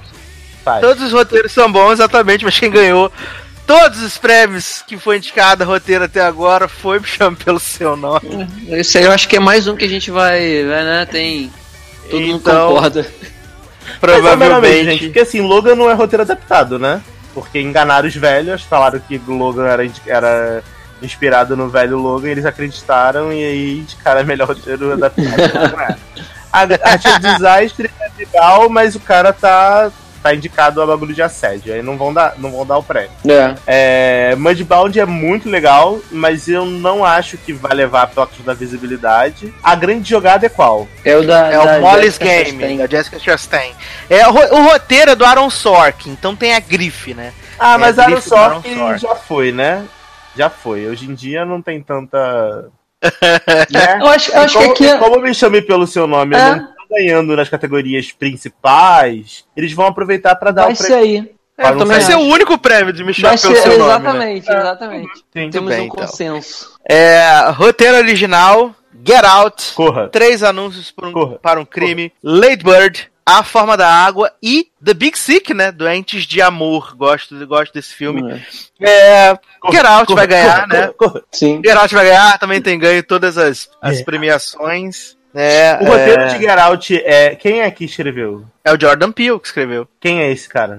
É o que dirige. O diretor do filme. Ah, o diretor? É. Ah, é beleza. Legal. Ah, cara. A gente tem, pra dizer a verdade, a gente tem, a gente tem aqui, tirando o, o Doente de Amor, todos os diretores estão envolvidos nos roteiros, né? Porque é. O, o, Jordan Peele escreveu o Get Out, o Martin McDonald dirigiu, escreveu o Três Anúncios, a Greta Gerwig escreveu o Lady Bird, o Guilherme, Guilherme, escreveu o Forma da Água. É. Né? Aqui, então... é, é, todo, todo ano tem um filme no Oscar que é indicado nessa categoria de roteiro original, que é alguma coisa meio assim. Não é absurda, mas é uma parada meio bizarra. Eu lembro daquele filme, Eduardo, que do Colin Farrell, lembra? O Lagosta também era muito louco uhum. o filme. E a, acaba que esses filmes, eles têm. É, eu acho muito inovador, sabe? Você. Que a gente tá sempre com as mesmas histórias, assim, é cíclica, repetindo, é de guerra, sabe? Ou tem a segregação, ou então é de um político famoso e tal. Então você acaba, acaba sempre tendo uma repetição. E aí, quando você pega filmes assim, meio loucos no roteiro, que é uma história completamente inovadora, isso merece ser, sabe, visto.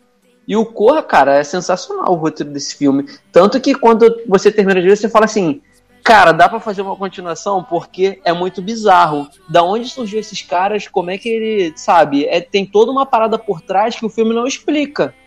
Você, você se importa, mas e você vai vendo aquela bizarrice toda ali, mas você sabe que para chegar naquilo ali teve toda uma e dá para se contar uma outra história. Então, aqui, fora que tá levando tudo também, né? Eu acho também que não tem como ser outro sem ser Corra. É genial. Assim, eu, eu, vou, eu, vou, eu voto em Corra, mas o melhor roteiro adaptado para mim é Três Anúncios. Eu voto em Corra por muito. Mas o melhor roteiro para mim de todos esses aqui é o, do, é o que eu mais gosto. E o senhor, seu Darlan? Melhor roteiro adaptado? Original. Não, original. Corra. Original. Corra. Ah, eu, acho, que, eu acho que é um roteiro muito surpreendente e muito... A palavra original resume esse filme, assim, porque é um filme muito diferente. Faz é sentido. História, é uma história muito estranha, é, mas ao mesmo tempo muito. What the fuck, o que, que tá acontecendo, sabe? Tipo, você fica de cara assim, com as coisas que acontecem.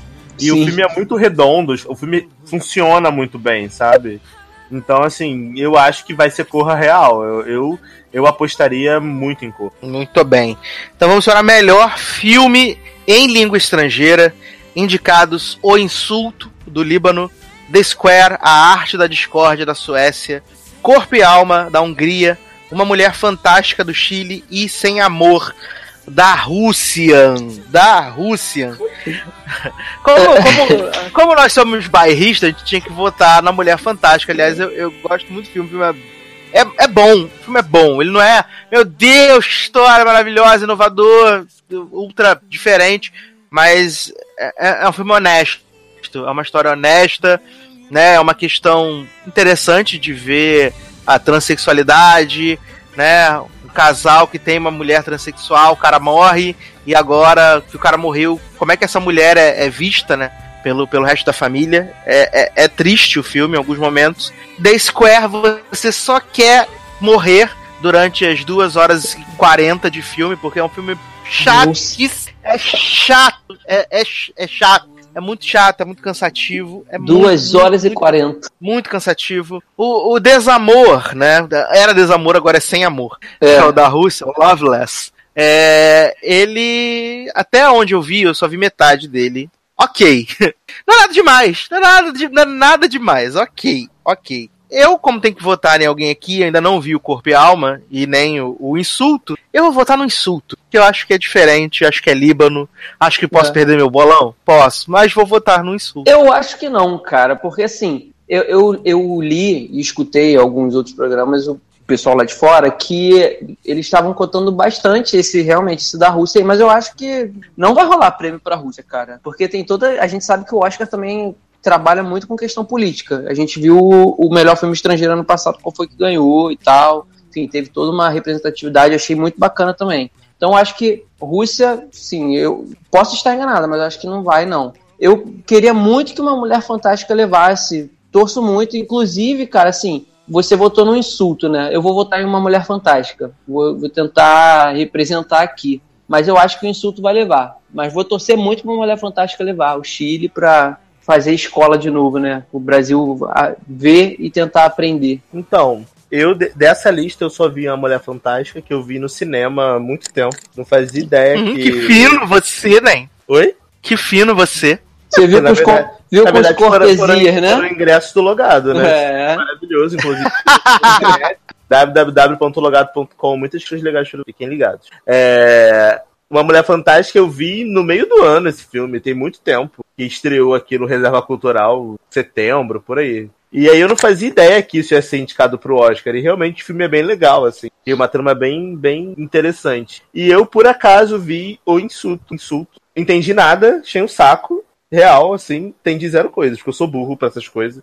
Ainda então vai ganhar, né? Você não entendeu nada, vai ganhar, né? Não, exatamente. Por eu não ter entendido porra nenhuma, eu acho que as pessoas são meio pedantes vão votar nessa merda. Então. Sei, tem.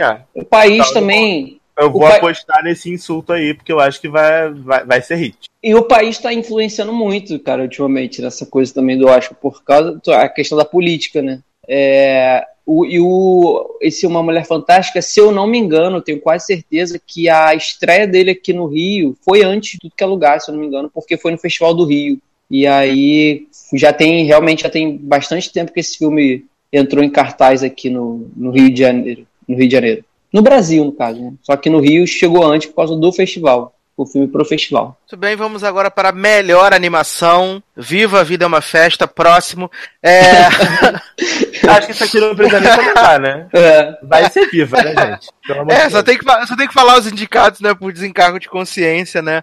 O poderoso chefinho. Vai que acontece com como La La Land Moonlight ano passado, né? Vai com, que... com Amor Van Gogh, o Touro Ferdinando e The Breadwinner, que não chegou no Brasil até hoje esse é, filme. O único que eu não é, consegui não assistir também. É, é, é, viva, né? Não precisa é viva, explanar viva. muito, né? É viva, né? Animação linda. Então, antes de passarmos para o último bloco desse podcast, vamos tocar Remember Me, da trilha de Viva. A vida é uma Remember festa. E daqui a pouco a gente say goodbye. Remember me.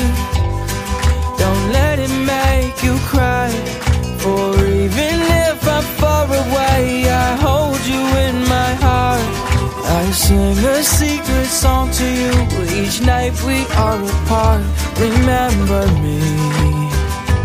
Though I have to travel far, remember me. Each time you hear a sad guitar,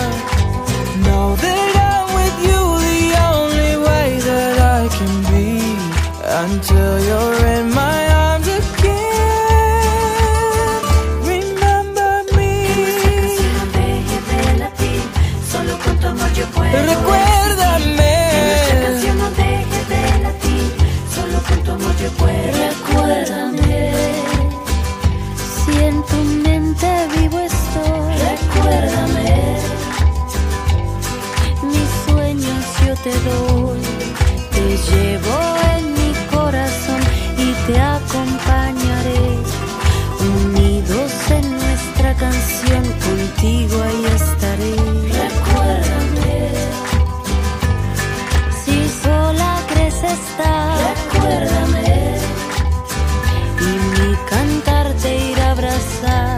Estamos de volta com o Logado Cast, as nossas apostas pro Oscar, que vai rolar no dia 4 de março, né? Apresentação de Jimmy Kimmel, né, no Brasil, com comentários, enfim, de Rubens Evaldo Filho. Vamos tirar esse homem do Instagram, pelo amor de Deus. Rubens, a gente te ama. É... Então vamos para as Já tô louco para saber das fofocas desse ano. então vamos começar com melhor atriz coadjuvante indicadas: Mary J. Blige por Mudbound, Lágrimas sobre Octavia Spencer, A Forma da Água, Laurie Metcalf, Lady Bird, A Hora de Voar, Alison Janney, eu, Antônia Carreiro e Leslie Manville por Trama Fantasma. Otávio Spencer, indicada por Otávio Spencer, né? Exatamente, ela fazendo o mesmo papel do Estrelas Além do Tempo. Só que chato do... nesse filme. E porque... do Histórias Cruzadas. É o mesmo nesse... papel que ela fez. Porque nesse filme ela tem a muda, então ela tem que falar por ela e pela muda. Então você imagine uma vitrola sem parar de falar. Só que ela é chata coisa. pra caralho. É muito chata, cara. Eu é amo Octavia Spencer, mas a personagem dela é muito chata. É bem chata. Eu, eu, eu, acho que o momento dela no filme é quando ela manda o marido calar a boca, que ela vai ligar assim lá pra mulher, porque ele não fez nada até agora na vida dela e né, agora que ele vai querer impedir que ela faça alguma coisa boa. Acho que ali é o único ah, mas eu, legal. eu ainda acho ela, eu ainda acho ela melhor do que a a muda estupradora de peixe, porque ela pelo menos ela me diverte assim. Eu dei umas risadinhas e acho que ela tem uma boa química com a estupradora, entendeu? Não, sim, sim, só que eu acho que Não, ela... a química é ótima. Eu acho que eu acho que não precisava ter uma indicação para ela aí, assim. Eu acho que é, é o mesmo não é um grande papel. É o mesmo caso do tipo, ah, temos uma vaga aqui, vamos indicar quem? Alguém da forma da água, porque a gente tem que cotar isso pra aparecer no post que ele teve três indicações. Pode, pode, ser, exatamente, pode ser. É, das outras indicadas aqui, é, a que eu mais gosto, que eu mais gosto é a, a Laura Metcalf. Eu também. É, o papel dela é o que, de todas essas daqui é o que requer mais, assim, a, a, questão do texto, a questão da troca que ela tem com a Saoirse Ronan nas cenas, então é uma coisa que, que exige muito dela. Eu gosto muito, muito do personagem, é uma personagem mega humana, com problemas, então eu gosto muito da personagem, de verdade. A Leslie Manville foi uma surpresa, porque ela não tá aparecendo em lista nenhuma, e de repente ela apareceu de cada Oscar, mas essa mulher, ela é muito boa. Ela é, ela é muito boa. Ela é muito boa. Porque você tem o Daniel Day-Lewis, você tem uma série de atores que são bosta, tipo a menina que contracena com ele lá, a protagonista lá, que faz a alma, ela é muito ruim. E a Leslie Manville, ela tem algumas cenas de troca com Daniel Day-Lewis que tem momentos que ela apaga ele. Isso é muito interessante, né? Ela tem, ela tem poucos momentos, mas quando ela tem os momentos ela consegue mandar ali o negócio dela papo retíssimo. Mary J. Blige, gosto muito dela em Mudbound, acho a personagem forte, Sim. né? Acho, acho muito bacana. É, eu amo a Alison Janney, pessoa. Todo mundo não ama. Gosto, não gosto. Acho que a personagem dela em Tônia Carreiro, a personagem é uma caricatura. A mãe da Tônia Harding é uma caricatura e ela veste de uma caricatura, né? Uh, tira o mérito da, da, da Alison Janney, jamais, né? Acho que é muito bom. Mas, de preferência, é Laura Metcalf. Mas para votar, Alison Janney. É, porque a academia gosta também muito. Ela é muito querida, né, cara? A Alison Janney. Ela É Contatinhos. muito... Oi? Contatos. Contatinho. Né? Ela é Contatinho. muito querida. Eu acho que aí né, nessa categoria a, a melhor atuação é da Laurie Metcalf. Sim, eu acho, gostei muito do, do, que ela faz com a personagem dela, de, com a personagem dela e da personagem dela para com o, os outros personagens, que no caso é, é o marido, principalmente com o marido, né? Que assim, eles poderiam valorizar mais o problema do marido, mas ainda bem que não valorizaram, porque tiveram a decência de entender que o filme não era sobre ele, os problemas dele, e para com principalmente a Lady Bird. Assim, ela tá excelente, cara. Eu gostaria muito que ela ganhasse esse Oscar, mas eu vou aqui, eu, como eu já fiz umas, umas apostas arriscadas, eu vou votar aqui de Alison Janney também. Eu vou de Antônia, de Alison Janney, porque eu amei esse filme, amei essa mulher. Eu acho que ela tá no ponto. Porque aquela família toda é muito escrota, né? Você comentou, você comentou que ela é uma. A personagem é uma caricatura, mas todo mundo ali é uma caricatura, com exceção da Tônia, porque a mãe dela é aquela mãe escrota, aquela mãe bruta, né? Que tipo Porra, a mulher deu uma facada nela, a mulher fazia ela ela esquiar, ela esquiar não, ela andar, fazia patinação toda fodida, sabe? E no final das contas, ela só queria o melhor pra filha.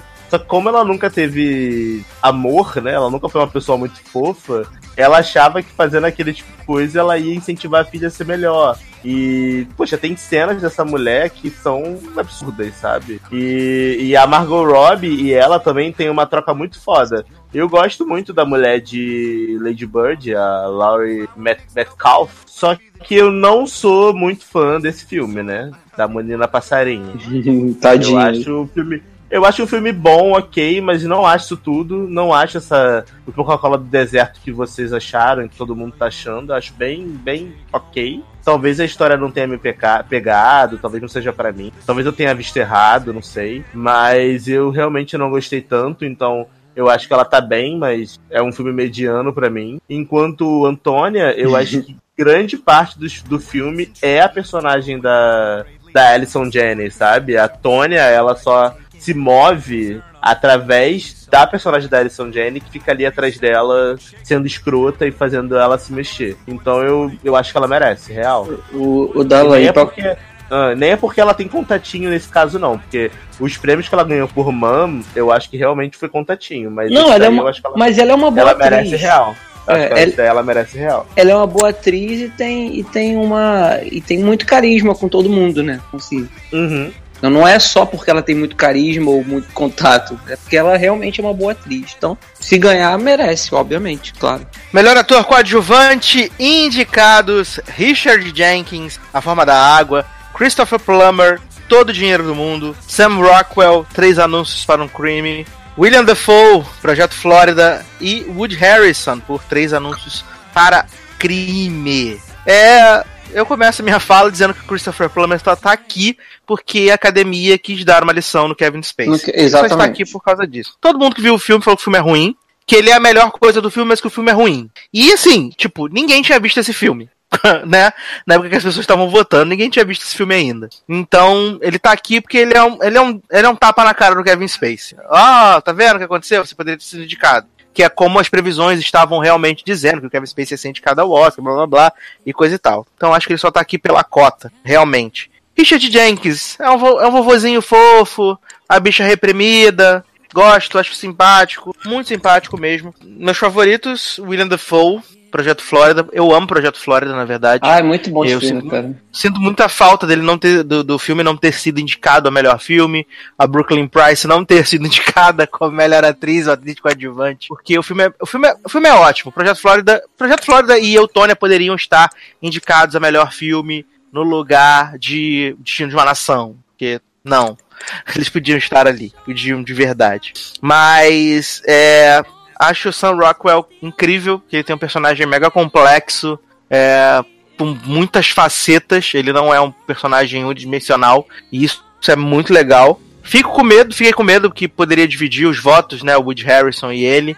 Mas ainda acho que tende pra ele. Então, a vitória aqui é de Sam Rockwell, que tem vencido tudo, né? Então acho que só vai coroar esse momento dele. É, eu também concordo com você. É, o, o, o Woody Harrison ele tá sempre bem, assim, cara, nesses filmes, nesse, nesse tipo de filme, sabe? Gosto muito dele. O, o William Dafoe também, cara. Até porque ele tá normal, né? Assim, Não tá, não tá nenhum louco como ele costuma fazer. Mas o Sam Rockwell, ele tem um, um- um papel fundamental em três anúncios. Ele tem. é, cara, acaba sendo até um- uma redenção, né? Assim como termina o filme. E ele tá sensacional, cara. Sensacional. Não tem, não tem o que tirar nem pôr.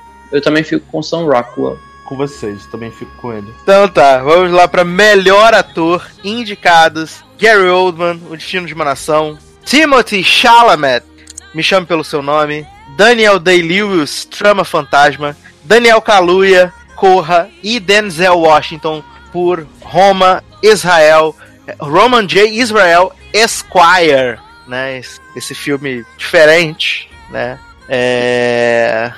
é o Gary Oldman vai levar. Não vai levar, não tem o que fazer, ele vai levar, fato. É, Daniel Day-Lewis, todo mundo, é, o último filme dele, blá blá blá. O homem vai fazer o filme do Pikachu, gente. Ah, não é o último filme, não é o último filme coisa nenhuma, mas ele vai fazer o filme do Pikachu, não é o último filme. Pelo filme do É? Pikachu, eu acho que ele merecia ganhar, não por esse. Ah, assim, o Daniel Day-Lewis é até sem graça você falar dele, porque ele é um excelente ator. Você pode dar a lista telefônica pra ele falar que ele vai fazer direito. Em Trama Fantasma ele está bom. Ele é um babaca e ele está excelente. Muito, muito bom mesmo. É, Daniel Kaluuya, uma grata surpresa. A gente já tinha visto ele em Black Mirror. no episódio da bicicletinha, né? Do anda de saia de bicicletinha.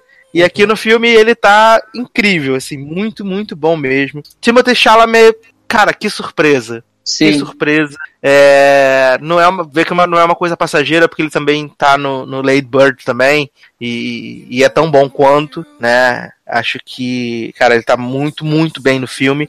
E o Denzel Washington, ele, ele salva o Roman J. Israel de ser um filme qualquer, porque o filme é um filme qualquer, na verdade. Mas o personagem que o Denzel faz é um cara muito esquisito, Sim. e ele faz isso muito, muito bem mesmo, sabe? É Então, por isso mas, que esse assim, homem. É por isso que esse homem é igual a Meryl Streep, cara. Tá sempre indicado. Ele pega os No papéis. filme, Oi? igual em Fence. Fica gritando no filme, igual em Fence. Não, é completamente Não. diferente. É completamente diferente. Ele é, assim. meio louqui- ele é meio louquinho, ele é meio louquinho, ele é um cara introvertido, que Isso. trabalhou durante 26 anos na, na agência de, de advocacia, mas ele não, não é o apoio. E aí o sócio dele morre e aí de repente ele tem que, que ir pro dia a dia, entendeu? E ele é tipo um gênio do- da advocacia, entendeu? Assim.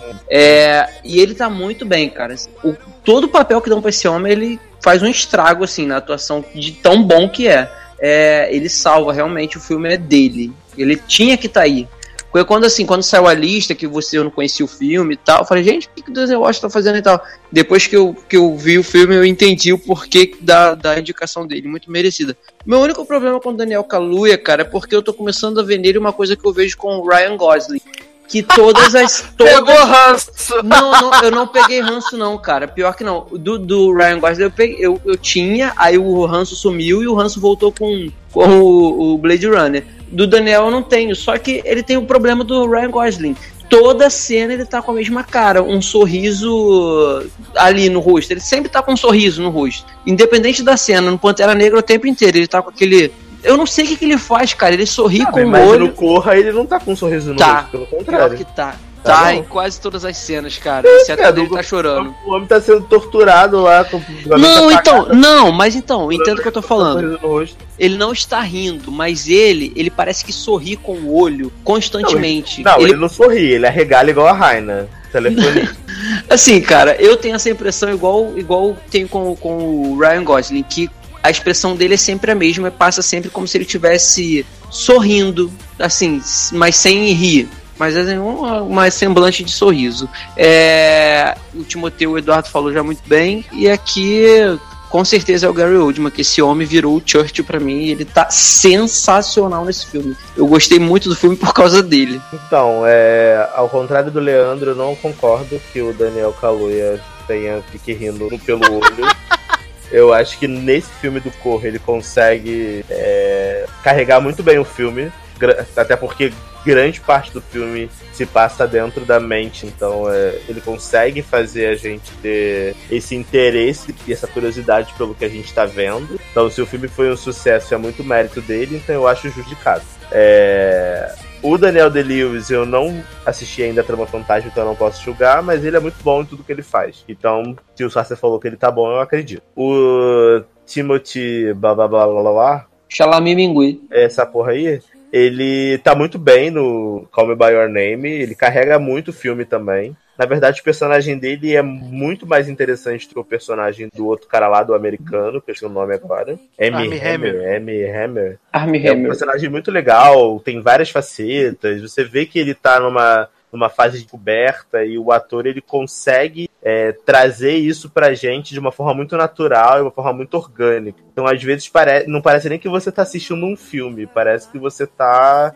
vendo, sei lá, gravações da vida de alguém, sabe? De tão bom que esse cara tá no filme que ele tá fazendo. Então, todo o meu respeito aí a essa pessoa. Que é o único filme que eu vi dele. Na verdade, eu vi esse e o Lady Bird. Lady Bird ele tá também, não tá, Sassi? Tá. Tá. É, eu, eu achava que era ele, mas eu não tinha certeza. Que bom que vocês firmaram. É ele, é, é ele mesmo. É, e o Denzel Washington eu não vi, mas o meu medo é que ele fique gritando igual em Fence. Me deu um nervoso caralho. Odeio esse ah, não, quem ouviu o podcast do, dos últimos, do podcast, um dos podcasts do ano passado, ou é do ano passado, depois do Oscar que a gente gravou e comentou sobre Fênix, vai lembrar eu falando que eu odiava ele gritando que Viola Davis salvou o que depois ser uma merda. Inclusive Viola Davis e Jamanta, saudade de Jamanta. É, então a, a, minha, meu voto vai ficar com Mary Oldman, né? Porque esse cara não é ele, né? Não é, é ele, exatamente. É outra pessoa. É um espírito. É tipo Chico Xavier, psicografou o homem lá que morreu, Churchill, e, e botou no cinema. É impressionante. Muito bem, então vamos aqui para melhor atriz indicadas: Saoirse Ronan, Lady Bird, A Hora de Voar, Frances McDormand, Três Anúncios para um Crime, Sally Hawkins, A Forma da Água, Margot Robbie, eu, Antônia Carreiro, e Meryl Streep por Meryl Streep in The Post. a Guerra Secreta. É, cara, eu gosto, da, eu gosto das indicadas. Acho, acho que a Sally Hawkins faz, faz, faz bem o papel dela, né? Até porque, como ela é uma personagem muda, muita coisa ela tem que dizer no olhar, no gestual. E, e, e ela consegue passar é, isso. Ela tem uma certa inocência né? E apesar de tocar siririca todo dia e estuprar o peixe, querer a piroca do peixe. Claro. Gente, aqui, rapidinho, aquela cena, Ela... do, aquela cena do, do sucrilho que o cara fala. Geralmente quem come crilho, né, no, é, perde a vontade de se masturbar. Ele fala isso pra ela, gente. Eu morri de rir naquela cena, cara. então, assim, gosto da, da atuação da, da Sally Hawkins no filme. Acho que ela, que ela é muito boa. É, a Saoirse Ronan, ela é um prodígio. Ela é um prodígio e o papel da Lady Bird caiu como uma luva para ela, sabe? Vestiu muito bem. A Greta, quando escolheu a, a Saoirse para poder fazer o papel, parece que ela já sabia, porque a personagem é, ela é é, é, ela, ela, é grande demais pro lugar onde ela pertence. Parece que né? escreveu né? para ela, né, cara? É, exatamente. Então, assim, eu gosto muito da Saoirse Ronan. É, Margot Robbie, ela tá no melhor papel da vida dela. Até porque ela produziu o Aitânia, né? Ela, ela cuidou de tudo do filme. E ela tá fantástica, fantástica nesse eu, eu, eu, eu, eu, eu gosto muito da, eu gosto da Margot Robbie desde o Lobo de Wall Street, né? E aqui no, no Mas agora aqui no, no, no a Tanya, ela tá assim, completamente entregue. Aquela cena que ela tá. Uh, que já tem GIFs e vídeos e tudo, que ela tá antes da competição ali na Olimpíada, que ela tá rindo e chorando e tudo ao mesmo tempo é incrível, assim, sabe? É, é, é demais, demais, demais. Meryl Streep, cara, o que, que eu vou falar da Meryl Streep?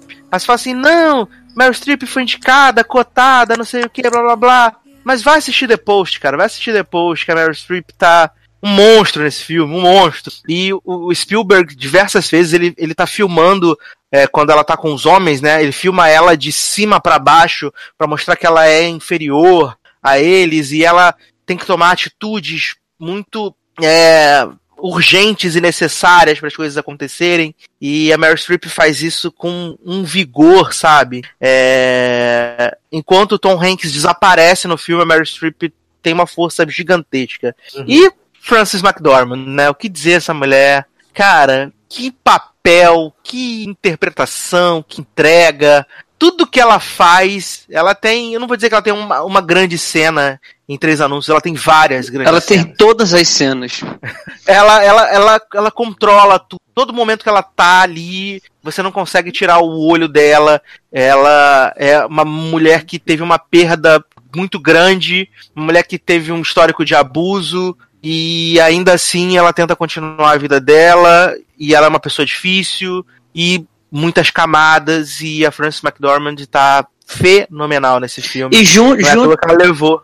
Não é toa que ela levou todos os prêmios e vai levar o Oscar também. E você junta isso aí, tudo que você falou da personagem, ainda tem a situação da culpa, que é a discussão que ela tem antes de acontecer o que aconteceu com a filha dela. Tem todo esse sentimento e tal. E você vê que ela, ela faz uma caracterização tão boa que ela ela começa o filme de um jeito e termina do mesmo jeito na questão de quem ela é, de quem a personagem é. Porque assim, a gente poderia muito bem, quer dizer, a gente não, ela poderia muito bem, o diretor, o quem escreveu o papel dela, falar assim: olha só, é, quando chegar o momento certo, você vai falar pro cara que quem causou aquilo com ele foi você.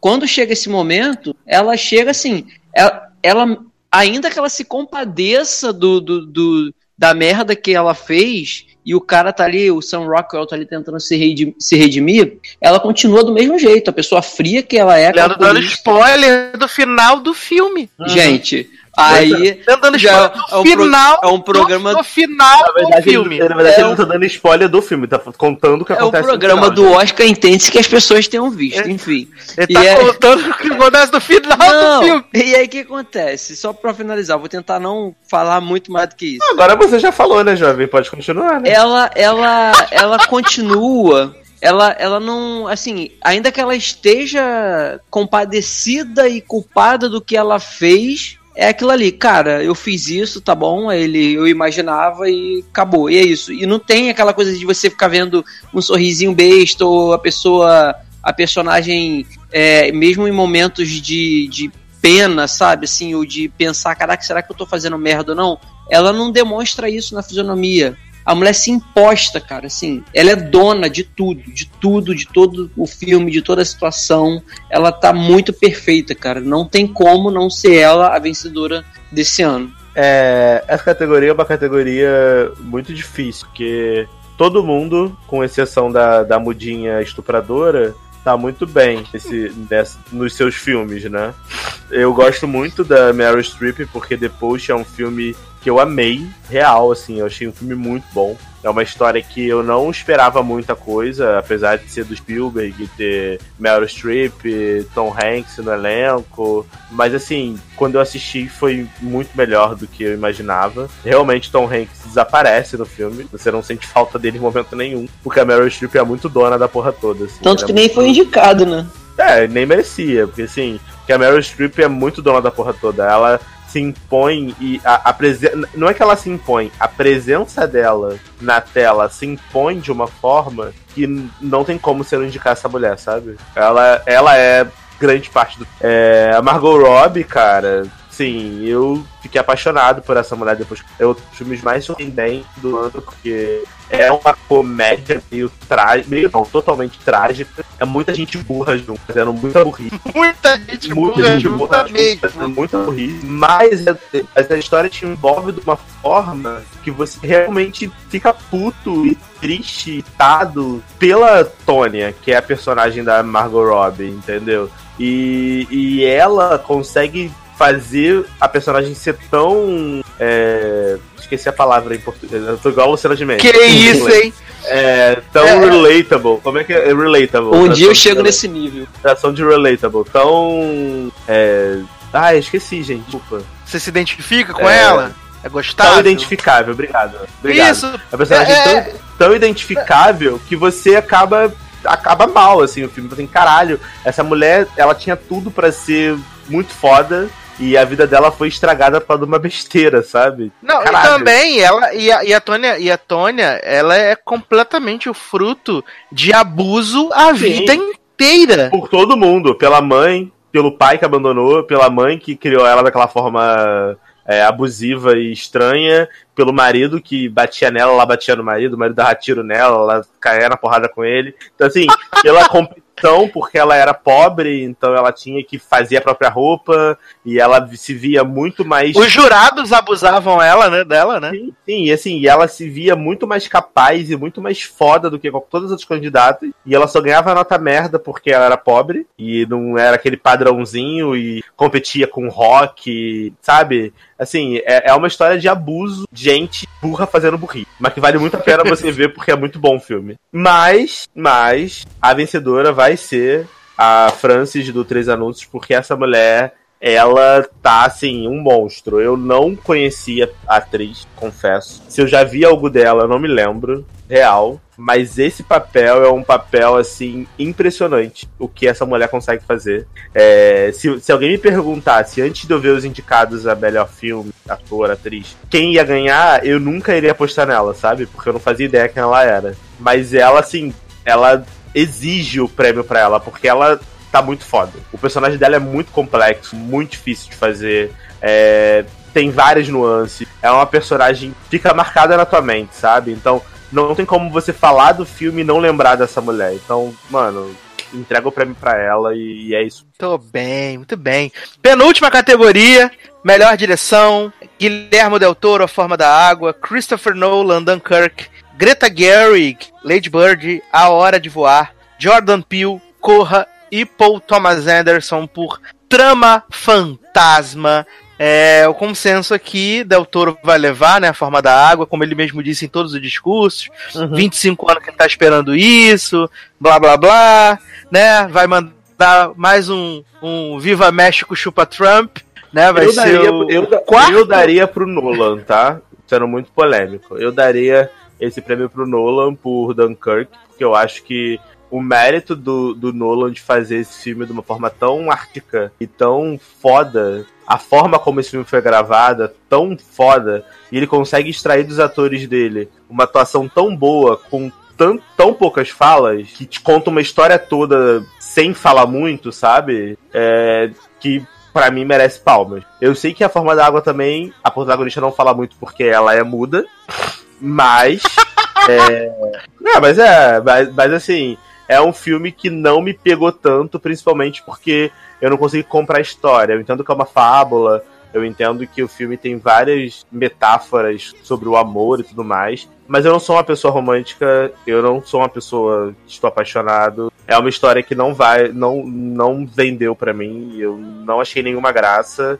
Eu achei nojenta aquela mulher se estragando durante metade do filme e abusando do peixe, que era uma criança. Então, pra mim, aquilo ali é basicamente pedofilia com estupro. E eu não, não consegui, sabe, eu não consegui ver graça. Então. Mas eu entendo, gente. Se vocês gostaram, o que importa é vocês conseguirem dormir à noite com esse barulho. Então, assim, eu preferiria o Nolan, mas eu sei que vai ganhar o Guilherme Del Toro e eu vou votar nele porque eu não quero perder, mas eu preferiria o Nolan. É aquela história, né, cara? Eu não gostei, mas- mas pra quem gosta é bom.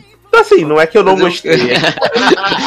Mas dentre os indicados, dentre os indicados de direção, pra mim até o Corra tem uma direção melhor, na minha opinião, tá? Olha, do que a forma da água. Mas eu sou minoria, então vai lá. Não, é sua o... opinião, tá certo, tem que defender. Eu, eu acho sensacional também a direção do Christopher Nolan. Eu gosto muito dele como diretor. E, pô, não é o, o Dunkirk, não é um filme qualquer. É, um, é uma obra de arte esse filme. Então, assim, eu se ele ganhasse, por acaso, eu também ia ficar muito feliz. Mas eu, se pudesse dar o Oscar, eu daria pra Grita porque a gente precisa, cara, de, de que as mulheres que fazem cinema, que fazem essas coisas acontecer, os filmes acontecerem, elas precisam ser reconhecidas pelo, pelo trabalho. E ela faz um grande trabalho em Lady Bird, é um trabalho ótimo de direção, sabe? Então, se eu pudesse dar, eu daria para ela. Mas eu acho que chegou aí o momento mesmo do, do Del Toro e ele vai levar, cara. Eu tenho quase certeza que ele vai levar. Ele tá levando tudo.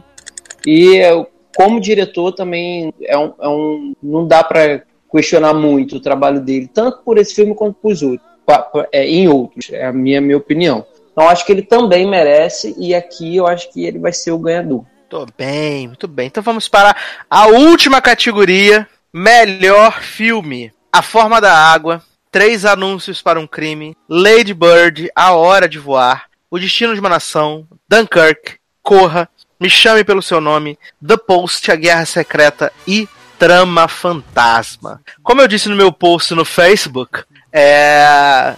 eu acho que todos os filmes são bons, né? Não existe um filme que seja ruim. Tem filmes que eu gosto menos, né? Por exemplo, o, o Destino de uma Nação, o Trama Fantasma são filmes que eu gosto menos. São filmes que eu acho que não deveriam estar nessa lista. Poderia ter o Aitonia, poderia ter o Projeto Flórida, como eu disse anteriormente.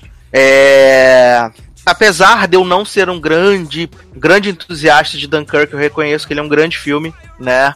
Mas é, eu tenho fé, tenho fé no bolão. E Três Anúncios para um Crime vai levar o prêmio de melhor filme deste ano. É, ao contrário de que muita gente falou, ah, é um filme racista, não sei o que, o filme não é racista, né?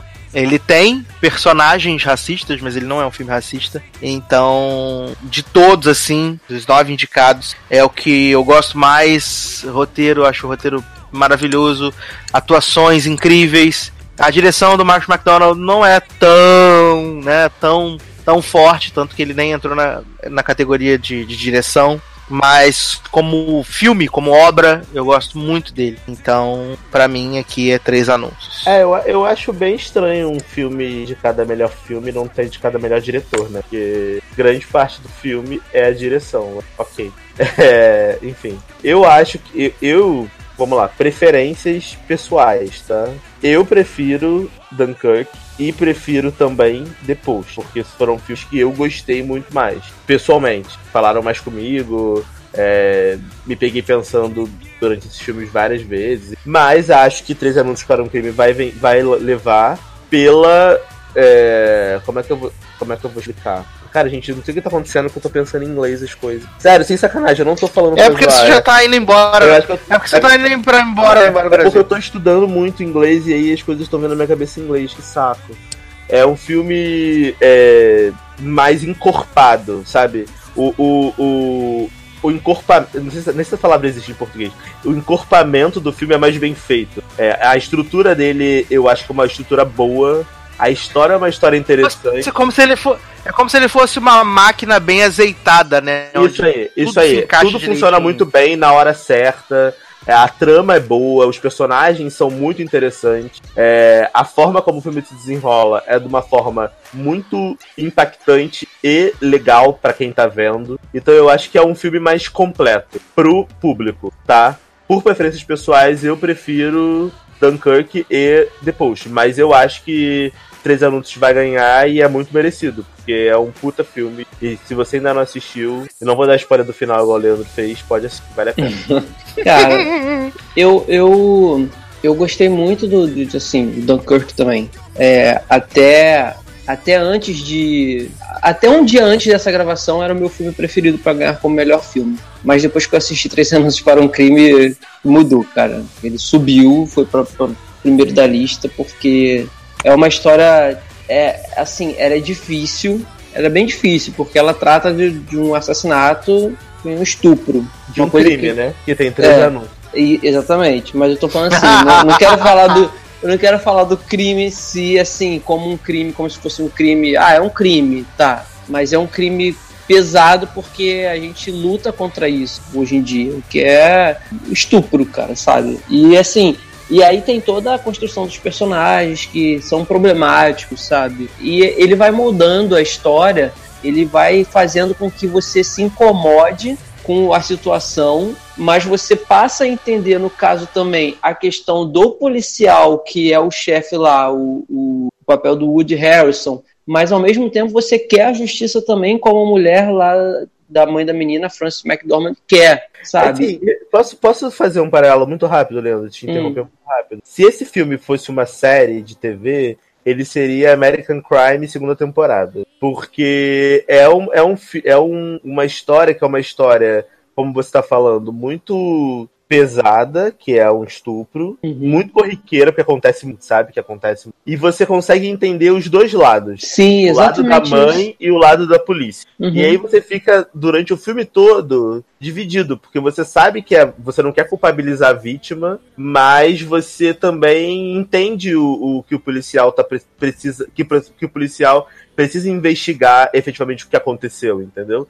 Então você fica nesse meio termo e, e, isso é meio angustiante. Por isso que o filme é tão bom. Sim. Ele te prende de um jeito que você fica se questionando durante o filme quase todo. E isso é, é muito interessante. E é, e é o tipo de história que é necessária, sim, cara. É necessária, porque a gente, a gente precisa cada vez mais atentar para esse tipo de crime que é o estupro, que as pessoas continuam dizendo ainda que a culpa é da vítima, principalmente se for mulher, né? Porque estava com saia curta, que isso que aquilo.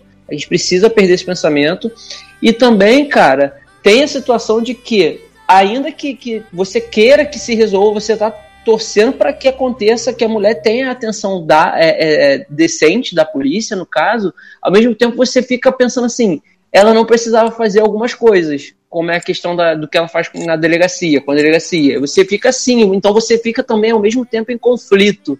Por isso que eu acho que ele é um filme muito, muito sensacional, muito, muito necessário pra gente. E somado a isso, ainda que não tenha uma direção surpreendente, cara, ela tem duas atuações magníficas, magníficas, que é a, a da, da Francis e do Sam Rockwell, sabe? É perfeito. E o lugar que se passa também é muito interessante, sabe? Não, não tem. Ele não apela para aquela um tipo de fotografia escura ou muito feia ele vai contrastando isso, sabe? Com um local legal, bonito, sabe? Com, com uma fotografia clara, contrastando isso com o crime, que é uma coisa muito obscura, que é o estupro. Então ele vai trabalhando de várias maneiras, sabe, na tua cabeça enquanto você vai assistindo, e eu acho isso muito sensacional. Então, melhor filme para mim desse ano é, nos, no, nos acréscimos, porque foi o último que eu assisti, foi o, é o Três Anúncios para um Crime. Muito bem, estamos chegando aqui ao final das nossas apostas para o Oscar 2018. Ele que vai ser apresentado pelo Jimmy Kimmel e aqui no Brasil vai passar na TNT no próximo domingo, dia 4 de março, a partir das 9 da noite, com comentários de Rubens Evald Filho. Finalmente, Rubinho vai estar de volta para poder fazer suas fofoquinhas. Eu quero aproveitar aqui e mandar abraços e beijos para os nossos padrinhos e madrinhas que fazem este programinha sem vergonha continuar girando. Ana Paula Abreu, Carol Giovanelli, Érica Ribeiro, Felipe Gonçalves, Henrique Simão, Isadora Soares, Karina Almeida, Marcele Soares, Luana Soares, Paulo Jesse, Taylor Rocha e Wellington Torso. Muito obrigado por patrocinarem este programinha sem vergonha, fazer esse programa continuar no ar, fazendo a roda girar. Se você quer fazer parte desse time de padrinhos, acesse padrim.com.br barra logado e você vai poder contribuir a partir de um real. É muito importante que você entre lá, apadrinhe, participe, faça parte dessa comunidade porque a gente precisa muito e vai ser muito legal ter você como nosso padrinho nossa madrinha. Outra coisa, comente aqui na barra de comentários, né? Deixe suas apostas, quem você acha que vai ganhar, quem você acha que vai perder, quais são seus favoritos e o principal, compartilhe esse podcast nos seus grupos no WhatsApp, no Facebook, no Instagram, no Twitter, em todos os lugares para ajudar esse programa, ajudar o Logado Cast a crescer mais em 2018. Você é peça fundamental disso tá? Então participe e faça o nosso programa crescer. Então, nós vamos embora agora. É isso, meus queridos. Um grande abraço, até a próxima e tchau!